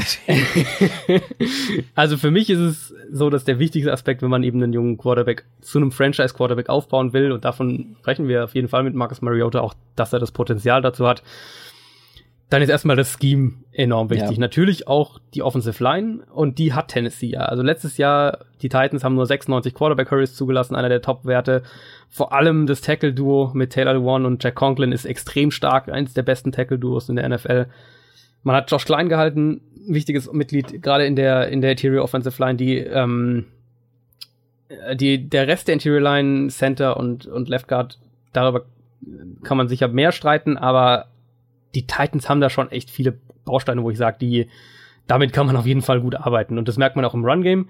Ähm, Tennessees Running Back kam, äh, kam 2017 bei Inside Zone Runs, was so ein bisschen so das, das Basic Play von den Titans ist, im Schnitt auf 2,1 Yards vor Gegnerkontakt. Also bevor das erste, also im Durchschnitt, bevor der Running Back das erste Mal von einem Gegner ähm, kontaktiert wurde. Das ist über ein halbes Yard mehr als der Ligaschnitt und zeigt natürlich schon mal, deine Line kann blocken. Mhm. Auch Mariota, ähm, sieht man es auch in Pass Protection, hatte nur bei 24% von seinen Pässen Quarterback Pressures, ist der viert, war der viert niedrigste Wert in der NFL. Also auch da sehen wir, ähm, die Line kann auch protecten. Und was wir allerdings nicht hatten in Tennessee, und das habe ich letztes Jahr auch echt oft kritisiert, ist ein Scheme, das zum Quarterback passt. Das hat für mich auch so ein bisschen Mariotas Rückschritt letztes Jahr erklärt, auch wenn er individuell da sicher auch seine Mitschuld hatte, aber ähm, diese Starrheit im Scheme, also es war diese, diese, sicher werden es einige noch im, im Ohr irgendwie haben, diese Exotic Smashmouth-Idee von Mulaki, dieses ähm, enge Formation, viel an das Center, so ein, wir spielen nicht, nicht wahnsinnig komplex oder raffiniert, sondern physisch und wir, wir äh, rennen unseren Gegner über den Haufen, so ein bisschen im wahrsten Sinne des Wortes. Ähm, das passt nicht nur nicht in die moderne NFL, sondern das passt auch überhaupt nicht zu Max Mariota. Also wenn wir uns einfach nur mal überlegen, wo der herkam, aus dieser hyperschnellen Spread-Option-Offense von Chip Kelly in Oregon, das könnte ja kaum weiter davon entfernt sein. Also es ist ja so eigentlich quasi das krasse Gegenteil dazu. Außer dass auch viel gelaufen wird, aber in mit einem ganz anderen Hintergrund. Der neue Trainerstab, da bin ich mir eigentlich recht sicher, wird das ändern. Also mit äh, Matt LaFleur, der der neue Offensive Coordinator ist, ist in meinen Augen eigentlich schon recht deutlich klar gemacht, dass man auf Mariota eingehen wird und dass man seine Stärken auch nutzen wird. Und vor allem, ähm, dass man eine moderne Offense spielen wird. Auch da wieder, ich finde es immer ganz, ganz wichtig, wenn wir von neuen Coaches sprechen, zu schauen, wo die überhaupt herkommen, weil gerade in der NFL Prägung von Coaches ist wahnsinnig wichtig. Das ist eben auch das, was sie meistens dann mitbringen. Der war 2015 und 2016 Quarterback Coach in Atlanta unter Kyle Shanahan und letztes Jahr dann Offensive Coordinator von Sean McVay bei den Rams. Ähm, und ich glaube, viel besser kann dein Lebenslauf für die letzten drei Jahre in der NFL nicht sein, wenn wir von modernen Offenses und modernen Passkonzepten sprechen. Was bringen die beide mit, Shanahan und McVay? Spread-Elemente, flexible Offense, ähm, die Fähigkeit, sich anderen Gegner anzupassen und, und auch von Woche zu Woche diese Sachen zu ändern, klare Reads für den Quarterback und jede Menge Play-Action. Und all diese Sachen sind wichtig für Mariota und viele davon hatte er in den vergangenen Jahren nicht in der Offense. Gerade Play-Action ist ein ganz zentraler Faktor. Da war er letztes Jahr schon wirklich sehr, sehr gut. Ähm, hat die Liga mit 11,2 Yards pro Play-Action-Passversuch angeführt. Kein anderer Quarterback war hier höher als 10,6. Das war übrigens Jared Goff bei den Rams. Also eben unter, unter McVay und Matt LaFleur. Trotzdem haben die Titans aus irgendeinem Grund nur bei 23,5% von Mariotas Dropbacks Play-Action-Pässe gespielt. Verstehe ich nicht, kann ich mir nicht erklären. Das war gerade mal der zwölfthöchste prozentuale Wert. Ähm, die Rams dagegen standen bei 28%, also fast 5% höher. Die Falcons 2016 auch bei knapp 28 Prozent. Also ähm, da wird der Weg auf jeden Fall schon mal hingehen. Play Action wird definitiv eine größere Rolle spielen in der Titans Offense. Ich denke auch, dass wir mehr Option Plays und mehr Kreativität in der Umsetzung dieser Option Plays sehen werden. Immerhin, äh, Matt LeFleur war auch schon Quarterbacks Coach von, äh, der Quarterback Coach von Robert Griffin in Washington, auch unter Kyle Shanahan da ist so ein bisschen die Connection auch wieder da. Also da ähm, sehen wir, wie so ein Quarterback wie Mariota, wie so eine Offense jetzt für den gebaut werden soll. Deswegen erwarte ich in der Summe auch von ihm individuell einen sehr, sehr großen Schritt nach vorne. Wer, ähm, wenn wir von Fantasy sprechen, auch für mich einer, den ich spät sehr, sehr gerne in einem Draft wählen würde. Das trifft Mariota auch dann, jetzt? Ja, Mariota. Mhm. Guter Mann. für Fantasy jetzt. Also auch in echt, aber ja, gut. Ähm, das trifft aber der mir am Ende noch den Quarterback weg da in den späten Runden. ich sehe das schon. Ja, könnte passieren. Hm. Ähm, ich gehe auch davon aus, dass das ganze Passspiel einen Sprung nach vorne macht, eben auch weil LeFleur und weil Pat O'Hara jetzt tatsächlich zwei gelernte Quarterbacks-Coaches mit Mariota arbeiten, nicht wie letztes Jahr ein umfunktionierter Tight End-Coach. Also ihr merkt schon, ich war nicht begeistert von dem, was Tennessee letztes Jahr mit Mariota gemacht hat. Und von diesen kreativeren Schemes, die ich mir da erhoffe, werden natürlich auch die Receiver profitieren, die äh, insgesamt jung sind, aber zum einen so ein bisschen Fragezeichen mitbringen, aber eigentlich auch talentiert sind. Corey Davis und Taiwan Taylor. Ähm, dazu mit Richard Matthews und Delaney Walker zwei absolute stabile Säulen. Ähm, da, also daran wird es, glaube ich, nicht liegen. Ich denke, dass das auch was ist, was jetzt so zusammen wachsen kann, irgendwie in, in, in einer neuen Offense, in einem neuen Scheme. Und im Run-Game sehe ich auch einen Sprung nach vorne. Also gerade weil man sich von DeMarco Murray getrennt hat und weil Derrick Henry der klar bessere Back zum jetzigen Zeitpunkt ist, aber auch weil man eben einen Dion Lewis geholt hat. Und ich, ich spreche ja immer so gerne von, von den Matchup-Spielern und Spielern, mit denen man gegnerische Matchups oder indem man dem Gegner schlechte Matchups quasi aufzwingen kann. die man vor dem Snap umbewegen kann, mit denen man aus der No-Huddle-Offense einmal den im Backfield und plötzlich als Receiver aufstellen kann. All diese Sachen, also alles, was dir dabei hilft, ähm, den Gegner letztlich auf dem falschen Fuß zu erwischen und in unvorteilhafte Situationen zu bringen. Und so ein Spieler ist ja Dion Lewis. Also der bringt ja, der, das ist einer dieser Matchup-Spieler, die in meinen Augen in der heutigen NFL extrem wichtig sind. Hat letztes Jahr in New England auch gezeigt, dass er als, als ähm, Three-Down-Back funktionieren kann, gerade in der zweiten Saisonhälfte. Also ich weiß jetzt nicht, wie du siehst, aber für mich haben die Titans das Potenzial, eins der ein Top 5, würde ich sagen, Running Back Duo zu stellen. Total. Ich finde es vor allem, ich finde vor allem dieses Tandem sehr, sehr spannend aus genau, diesen beiden. Ja. Du hast halt einfach dieses, dieses Monstrum von Mensch in äh, Derrick Henry äh, und dann hast du einfach so ein, ja, du hast es gesagt, so eine Wahnsinns Matchup-Waffe, der auch noch vernünftig einen Ball fangen kann in Dion Lewis, der wirklich eine sehr, sehr, ja, beeindruckende oder sagen wir auch mal überraschende Saison bei den Patriots jetzt letztes Jahr gespielt hat. Genau zum mhm. richtigen Zeitpunkt, um sich so einen richtig fetten Vertrag jetzt abzuholen.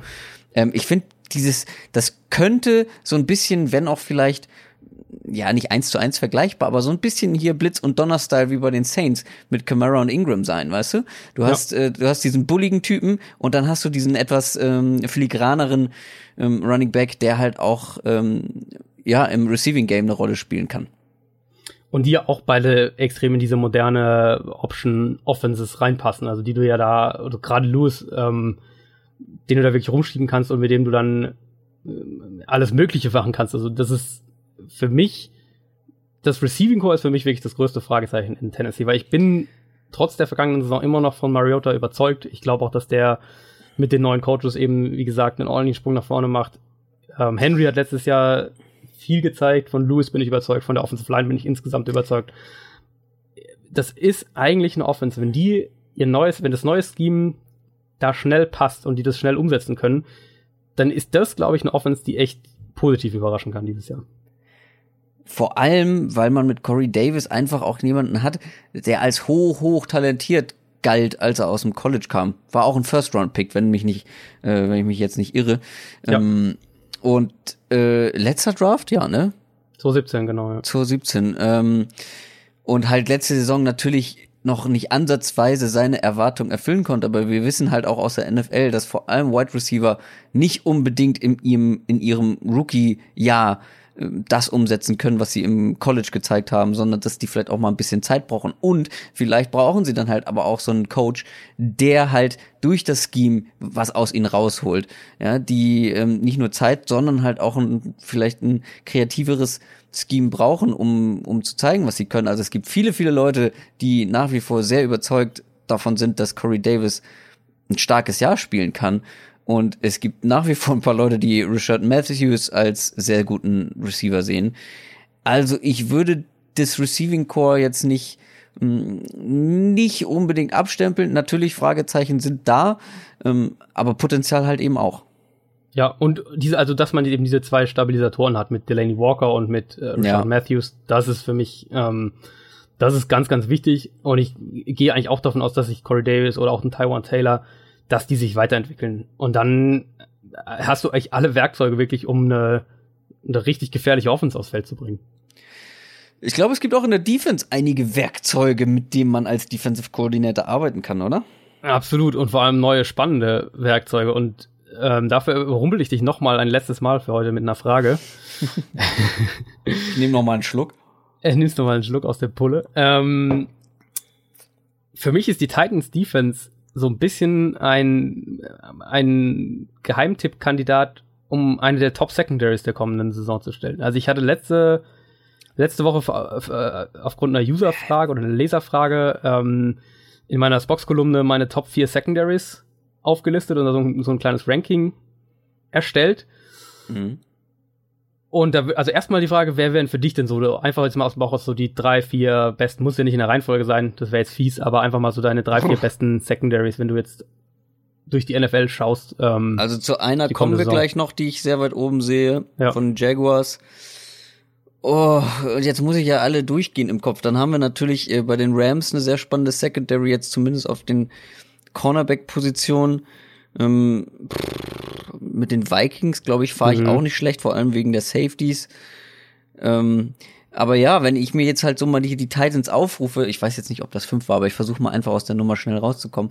Äh, wenn ich mir die Titans angucke, finde ich diese Prognose gar nicht so gewagt, weil du einfach zumindest schon mal drei Leute hast in der Secondary, die finde ich schon gezeigt haben, dass sie auf ganz hohem Niveau spielen können. Mit Dory Jackson, ähm, mit Malcolm Butler natürlich, der jetzt äh, bei den Titans ist, und Kevin Byard, dem Safety.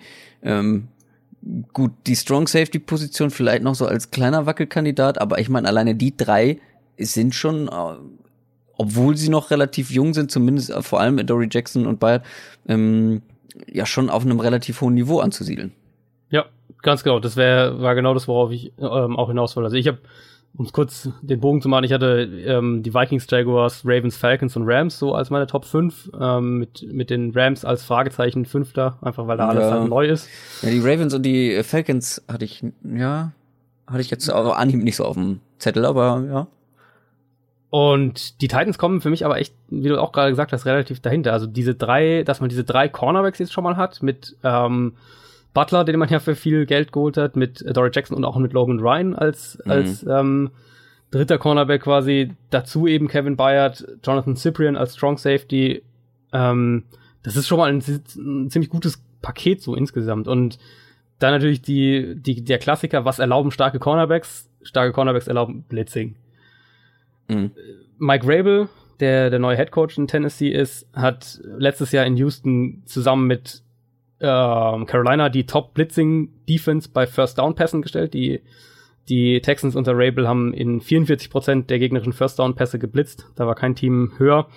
Auch bei Third-Down-Pässen waren sie immer noch, haben sie immer noch am vierthäufigsten geblitzt. Also äh, sehr, sehr blitzfreudig gewesen, was sicher auch daran lag, dass sie Verletzungen hatten. JJ Watt und so haben wir gerade schon angesprochen. Aber das ist ja auch schon, also wenn, wenn ein Koordinator bereit ist, so aggressiv zu spielen, denke ich auch, dass er das zumindest zu einem gewissen ähm, Grad mitnimmt. In Kombination mit der Secondary gehe ich deshalb auch davon aus, dass wir jetzt hier recht viele äh, Blitzpakete sehen werden. Auch ähm, der neue Defensive Coordinator, Dean Peace, steht ja für eine, für eine aggressive Defense. Wir haben einen der besten Defensive Tackle davor in der NFL, in Gerald Casey. Es sind, äh, ich würde sagen, solide bis gute Pass Rusher mit Derek Morgan, mit Brian Orakpo da, daneben. Sie haben Benny Logan noch geholt. Ähm, das Potenzial ist also auch in der Front da. Also sprich, ich glaube, man kann in Tennessee wirklich sehr, sehr flexibel und sehr, sehr aggressiv zu Werke gehen, wenn man das will. Und ich interpretiere so, dass die neuen Coaches das wollen. Mit Rashawn Evans, den, den sie dieses Jahr gedraft haben in der ersten Runde auf Linebacker, ist hier noch ein Spieler, der eine sehr große ähm, Reichweite einfach mitbringt, also ähm, aufgrund seiner Explosivität, auf sein, aufgrund seiner Antizipation. Der setzt natürlich Avery Williamson, der gegangen ist. Ähm, außerdem haben die Titans ja in der zweiten Runde einen meiner Lieblingsspieler in Harold Landry abgeräumt. Wenn der fit ist, mhm. dann ist könnte der auch schnell oder dann wird der sehr schnell in die Pass Rush Rotation rutschen, wird da vielleicht auch ähm, auf einen der Starting Spots drücken.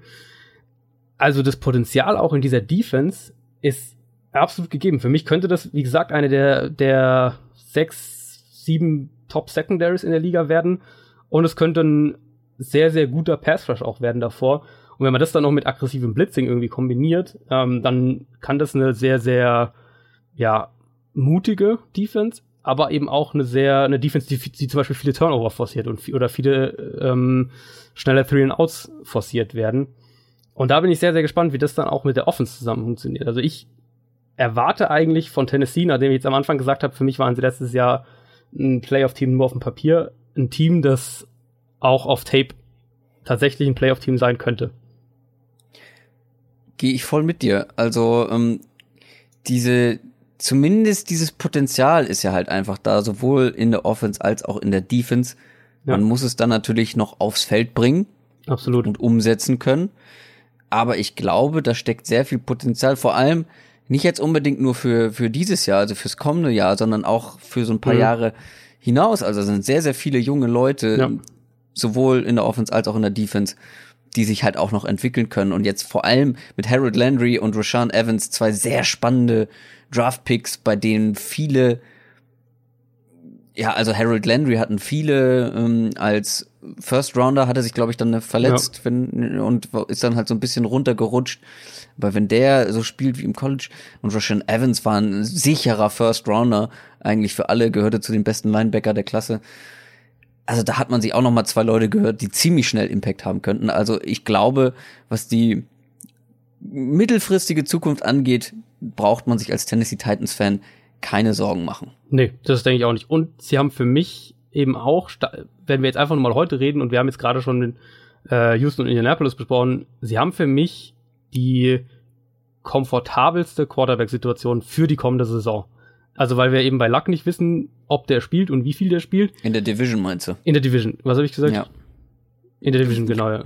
Ähm, ja. Äh, und wir wissen auch nicht genau, in welcher, wie Deshaun Watson zurückkommt, wie fit er sein wird und wie er mit der neuen Offense klarkommt. Es sind auch Fragezeichen, die Sample Size insgesamt bei Watson ist ja noch recht klein, mit den paar Spielen, die er jetzt bisher mhm. nur hatte. Zu Blake Bortles kommen wir ja gleich noch. Ähm, aber für mich, aber also für mich, wenn ich jetzt eine Quarterback-Situation von dem, was wir heute wissen, für die 2018er Saison nehmen müsste, dann würde ich Max Mariota nehmen in der Division. Ja, ich glaube, da würde na, da wird der eine ein oder andere Deshaun ähm, Watson vielleicht nehmen, ja, aber der ein oder andere Deshaun Watson nehmen, der hofft, dass äh, der genauso weitermacht und natürlich der ein oder andere auch Andrew Luck, der, wenn man hofft, dass er genauso weitermacht, wie er aufgehört ja. hat vor der Verletzung. Ja, kommen wir zu einem Team, wo die Quarterback-Situation ein bisschen umstrittener ist. äh, bei den Jacksonville Jaguars, die aber trotzdem trotz Blake Bortles eine sehr passable Saison gespielt haben und nur fast im Super Bowl gelandet wären. Ähm, zumindest eine Halbzeit hat sie davon getrennt. Eine Halbzeit gut gegen die Patriots gespielt in den Playoffs und die andere Halbzeit dann von Brady und Co. überrollt worden. Ah, und die Veränderungen in der Offseason, die sind tatsächlich, wie ich finde, überschaubar geblieben. Ich meine, warum auch? Man hat eine verdammt gute Saison gespielt. Was soll man da viel verändern? Aber viele haben sich eine Veränderung erhofft auf der Quarterback-Position. Beziehungsweise viele haben auch damit gerechnet. Blake Bortles, ja. über den wurde wirklich viel gesprochen, meistens negativ, wie man es bei Blake Bortles gewohnt ist. Was viele ja nicht wissen, Blake Bortles und Tom Brady haben zusammen fünf äh, Super Bowl-Titel gewonnen, vier Super Bowl MVP Awards, äh, 13 Pro Bowls gespielt und waren zweimal äh, NFL MVPs. Äh, sehr interessante oder lustige Seite übrigens, äh, hat uns ein Twitter-User auch nochmal darauf hingewiesen, dass wir das auf jeden Fall mit unterbringen sollen. Die Blake Bortles Facts bei Twitter. Sehr zu empfehlen, sehr lustig. Äh, weil hat auf jeden Fall an ihm festgehalten bei den Jaguars. Und nicht nur das, man hat sogar auch noch mit ihm verlängert. Also es sieht ganz danach aus, als wolle man ihn als Game Manager erstmal behalten wahrscheinlich viel über Run Game und vor allem die starke Defense lösen. Ähm, und das eher als jetzt auf Zwang einen neuen Quarterback für die Zukunft zu finden, sei es in der Free Agency viel Geld ausgeben oder halt irgendwie sich einen hohen Draft Pick besorgen mm, und da viel investieren, investieren. Und das finde ich persönlich gar nicht mal so verkehrt, weil man kann über Blake Bortles sagen, was man will, aber also als Game Manager hat er ja letztes Jahr gereicht fast gereicht zumindest, ja, fast für den Super Bowl boah, gereicht. Ja, also fast gereicht, ja, aber ja, ja ich weiß, ich weiß, also, er hatte, ich weiß, gegen wen war das? Gegen die Bills?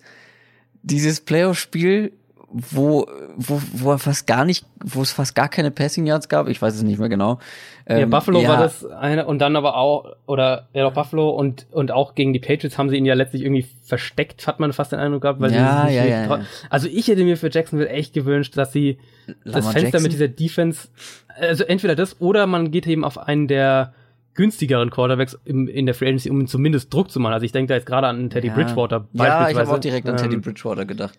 Weil der könnte ja im Zweifel, wenn genau. Teddy Bridgewater jetzt noch mal ähm, wirklich zurückkommt von seiner Verletzung, könnte ja er theoretisch auch der Quarterback für die Zukunft werden. Also eben, einen Jahresvertrag genau. geben, gucken, was er kann, Druck auf Black Bortles machen und wenn Black Bortles nach wie vor halt einfach nicht zu Potte kommt, dann halt einen Bridgewater reinschmeißen, wenn er sich und der, im Training der, der wäre wirklich ein, ein, super Game Manager, glaube ich, der auch zu diesem Team extrem gut passen würde, weil das Problem mit mit Bortles ist ja für mich immer noch, dass also ein Game Manager ist für mich ähm, Andy Dalton ist es manchmal so ein bisschen ein Spieler, der ähm, wo du weißt, der gewinnt dir keine Spiel oder der gewinnt dir im Normalfall das Spiel nicht alleine, aber er verliert es dir eben auch nicht. Und bei Bortles mhm. ist für mich diese ja, Kurve viel zu krass. Also der hat diese diese diese Spiele teilweise, der hat ja einen, ich glaube drei oder vier Spiele waren es ähm, im gegen Ende der Regular Season letztes Jahr, ja. wo er wirklich gut war. Also wo man wirklich sagen muss, da war er wirklich, hat er gut guten Football gespielt, nicht nur statistisch, was ja bei ihm teilweise auch mal als guter Football ausgelegt wurde, aber auch einfach gut gespielt. Ähm, und dann fällt er mal wieder in so ein, zu viel Party gemacht. vielleicht. Auf jeden Fall fällt er dann irgendwie wieder in so ein Loch. Er gilt, er gilt ja auch tatsächlich als einer, der nicht so, der das mit dem Lernen nicht immer ganz so ernst nimmt. Ähm, so diszipliniert ist. Genau. Und er leistet sich halt so dann in der Summe, hat er diese krassen Spiele, wo er einfach irgendwie so einbricht, entweder dann sich wahnsinnig leichte Fehler leistet oder seine Reads nicht hinkriegt. Dann haben wir immer noch das Problem, dass seine Passing, also seine, seine Wurfmechanik ähm, teilweise ziemlich wild ist und so wahnsinnig viel Zeit braucht, so ein bisschen ähm, so, so wie so aufladen muss irgendwie und ähm, dadurch die Defense natürlich noch mehr so einen diesen Bruchteil der Sekunde kriegt, um vielleicht in die in den den Passweg reinzuspringen, den Ball abzufangen. Also für mich ist Blake Bortles einfach zu inkonstant, um die das Potenzial, das diese Defense einfach mitbringt, jetzt irgendwie so zu verschwenden und ihm nicht mal irgendwie einen Konkurrenten zur Seite zu stellen. Also Cody Kessler da jetzt irgendwie den sie ja geholt haben, ist ja, ja ähm, ja, genau, also genau das. Und also sei es ein Teddy Bridgewater, selbst wenn man jetzt irgendwie jemanden wie ich werfe jetzt einfach mal einen, einen Mike Glennon oder einen AJ McCarron in den Raum, wo wir jetzt beide sagen würden, das sind keine guten Quarterbacks, mhm. aber zumindest um ihm Konkurrenz zu machen. Aber vielleicht ist ja diese Teddy Bridgewater-Geschichte noch nicht so ganz vom Tisch. Ich meine, vielleicht, wenn man ja. da bei den, bei den Jets, was soll man mit drei ja, also man hat ja Sam Darnold, ähm, der der zukünftige Franchise-Quarterback werden soll. Man hat mit McCown einen, der zumindest so eine Saison auch noch mal überbrücken kann, bis Sam Darnold soweit ist. Und was will man dann ja. vielleicht mit Bridgewater? Vielleicht wird man den dann auch noch los. Ja, vielleicht. Sie werden ihn Schauen auf jeden Fall ins Schaufenster stellen in der Preseason. Ja. Davon gehe ich eigentlich schon aus. Und wenn da, also letztes Jahr, ich weiß nicht, ob du dich da noch dran erinnerst, letztes Jahr in der in der ähm, Preseason, da war das auch so, dass wir, dass das ja Blake Bortles wurde ja diskutiert und hm, hm, hm. Mhm. und da war da teilweise ernsthaft ähm, die Diskussion, dass Chad Henney zum zur Regular Season startet. Da gab's da, da gab's diese, diese Zeit in der oh in der Preseason, wo äh, wo die sich wo die Abwechslung glaube ich gleich viel Spielzeit gekriegt haben oder das eine Spiel der eine gestartet, das andere der andere irgendwie so und da gab's ernsthafte Diskussionen, dass Chad Henney starten soll, weil Blake Bortles halt so furchtbar aussah. Ich hab's hier auch als Notiz stehen. Ich wollte also ich habe hier stehen, Bortles ist der Schwachpunkt dieser Mannschaft. Äh, ich wollte ja. jetzt ihn vielleicht noch mal so ein bisschen verteidigen. Nein. Naja, eine der Stärken, kommen wir zu den Stärken, äh, wird definitiv das Run-Game sein. Leonard Fournette war vielleicht mit 3,9 Yards pro Versuch etwas ineffektiv, ähm, aber er hat in 13 Spielen trotzdem über 1000 Yards geschafft. Wenn er denn mal fit bleiben würde, also ich meine, im College hatte er schon häufiger Probleme, ich glaube, das Sprunggelenk ist es immer mal wieder. Ähm, mhm. letzte Saison dann auch mehrfach angeschlagen gewesen, auch ein paar Spiele gefehlt. Aber er, er wird das Kernstück dieser Offense sein müssen und viel Verantwortung übernehmen müssen. Was natürlich der teilweisen Unfähigkeit von Black Bottles geschuldet ist. Ähm, um ihm vielleicht noch ein paar mehr Räume zu verschaffen, paar größere Gaps, hat man sich einen Guard namens Andrew Norwell geholt und ihn zum bestbezahlten Guard der NFL gemacht überbezahlt, sagen einige. Andere sagen, er hat es sich verdient. Fun Fact an dieser Stelle, den ich gefunden habe. Äh, letzte Saison war er der einzige Lineman in der NFL, der weder einen Sack noch einen Quarterback-Hit zugelassen hat. Es ist sehr viel Geld, was er verdienen wird, aber er wird definitiv auch die Line der Jaguars um einiges besser machen, so viel ist sicher. Hm. Die war so ein bisschen wackelig, ähm, aber ich denke, jetzt hat man zumindest drei von fünf Positionen in der Line relativ gut besetzt. Ähm, und Left Tackle Cam Robinson könnte sich auch noch steigern, war letztes Jahr ein Second-Round-Pick, ähm, wurde von vielen auch sehr hoch eingeschätzt. Die Rookie-Saison war dann aber nicht so berauschend. Aber trotzdem glaube ich, also drei von fünf Positionen mit eine, mit einer, mit einer, wo eine Option auf mehr besteht, da kann man vielleicht schon mitarbeiten, oder? Ich schiebe das Thema O-Line ja. mal wieder so ein bisschen von mir weg. Ja, also da reden wir jetzt auch wieder nicht von, von einer der Top 10 O-Lines, aber das ist Nein. zumindest so solide und ähm, für das, was sie, glaube ich, machen wollen, ähm, sage ich jetzt mal, ausreichend. Also den Jaguars geht's ja eben darum, das Spiel übers Run-Game zu kontrollieren. Dafür, das, dafür ist ein Cam Robinson oder ein Andrew Norwell sicher, oder also Andrew Norwell ist natürlich auch ein guter Pass-Protector, aber der ist auch ein sehr, sehr guter Run-Blocker. Mhm. Ähm, das kann man mit denen schon machen. Für mich ist da ein bisschen, weil du Fournette jetzt schon angesprochen hattest, für mich ist bei Fournette immer so ein bisschen das Problem, dass er die Offense eben eindimensional macht. Also einmal so, wie die Jaguars ihn einsetzen. Sie setzen ihn halt wirklich sehr, sehr strikt, was Formationen angeht, also aus welchen Formationen heraus er läuft und eben auch sehr wenig als Passfänger ein. Und dadurch ähm, machst du dir ja selbst das Leben irgendwie schwer als, als Jaguars, weil der Gegner ja. ja irgendwie so ein bisschen weiß, wenn jetzt Fournette da im Backfield steht, dann wird der vermutlich jetzt äh, den Ball auch als Runner bekommen, so ein bisschen. Du hast mit TJ Yeldon aber auch noch einen Running Back dahinter, der zur Not auch mal den Ball fangen kann. Ja. Kommen wir zu den Receivern. Allen Robinson, der letzte Saison ja eh nicht gespielt hat, verletzungsbedingt, ist nicht mehr da, der ist zu den Bears gegangen. Alan Hearns ist auch weg, genauso wie Tight End Mercedes Lewis. Das klingt jetzt erstmal nach einer Reihe von Verlusten, aber man hat halt auch für Ersatz gesorgt. Ob der ebenbürtig ist, darüber kann man diskutieren. Aber Dante Moncrief ist gekommen, genauso wie Titan Austin Zafarian Jenkins. Auch Dante Moncrief gilt als überbezahlt, äh, zumindest für jemanden, der sehr verletzungsanfällig ist. Aber gut, guckt man sich Allen Robinson an, da ist zwar wahrscheinlich mehr Talent, aber auch der ähm, hat mit Verletzungen sehr viel zu tun gehabt. Und äh, Moncrief hat zumindest ein paar Mal gespielt äh, in der letzten Saison. Nicht zu vergessen, man hat dann noch einen Marquise Lee, einen Didi Westbrook, einen Keelan Cole, der am Ende der letzten Saison häufiger eingesetzt wurde und auch ein bisschen Talent aufblitzen lassen hat. Und im Draft hat man sich dann noch einen absoluten Deep Threat Receiver geholt mit DJ Chark, der ja, viele halten ihn auch für sehr eindimensional, ähm, dass du den immer nur ähm, so Fly and Go äh, schickst ähm, und dann hoffst, dass er Separation bekommt generell, was die Receiver angeht, das haut wahrscheinlich niemanden so richtig aus der Hütte. Es gibt jetzt keine klare Nummer eins, aber äh, wenn man sich die ganzen Receiver anschaut und wenn man die dann gut einsetzt, vor allem nach ihren Fähigkeiten, kann man, glaube ich, auch was Brauchbares rausbekommen, denke ich. Also, ähm, was ich finde, ist, dass, oder was ich mir vorstellen kann, ist, dass Safarian Jenkins ein Upgrade gegenüber Mercedes Lewis ist. Ansonsten muss man aus diesen Receivern schon ein bisschen was rauskitzeln. Da fehlt, glaube ich, dann doch noch mal so das, das Spitzenniveau. Es fehlt auch wieder so ein bisschen, was wir jetzt bei ein paar Teams innerhalb der Division-Reihe jetzt schon hatten, ähm, oder mir geht es zumindest so, es fehlt so eine, eine Nummer eins. Also ich habe so ein bisschen so das viele Nummer zweis hier, äh, Moncrief, Marcus ja, Lee, total Didi Westbrook und, und Keelan Cole hast du ja auch gesagt, letzte Saison auch, auch gut gespielt im, im, äh, im letzten Parts der Saison dann quasi. Ist alles okay, ist alles solide. Ähm, mir fehlt da so ein bisschen die, die dominante Ex-Receiver. Ja. Dann ist aber auch wieder natürlich die Frage, brauchst du den, wenn du das machen willst, was die Jaguars anscheinend machen wollen? Weil ich glaube, da wird dann wieder eher wichtig sein, dass die Tight End Situation gut ist und die ist, glaube ich, ganz gut äh, mit Niles Paul und und äh, Farron Jenkins, die denke ich, auch viel zusammen auf dem Feld stehen werden. Also ich rechne mit relativ viel äh, Two-Tight-End-Sets in Jacksonville und dann daraus eben zum einen viel Play-Action und zum anderen auch einfach viel Downhill-Run-Game daraus. Was die Leute definitiv aus sämtlichen Hütten haut, das ist die Defense. Wir haben es schon oft durchblicken lassen.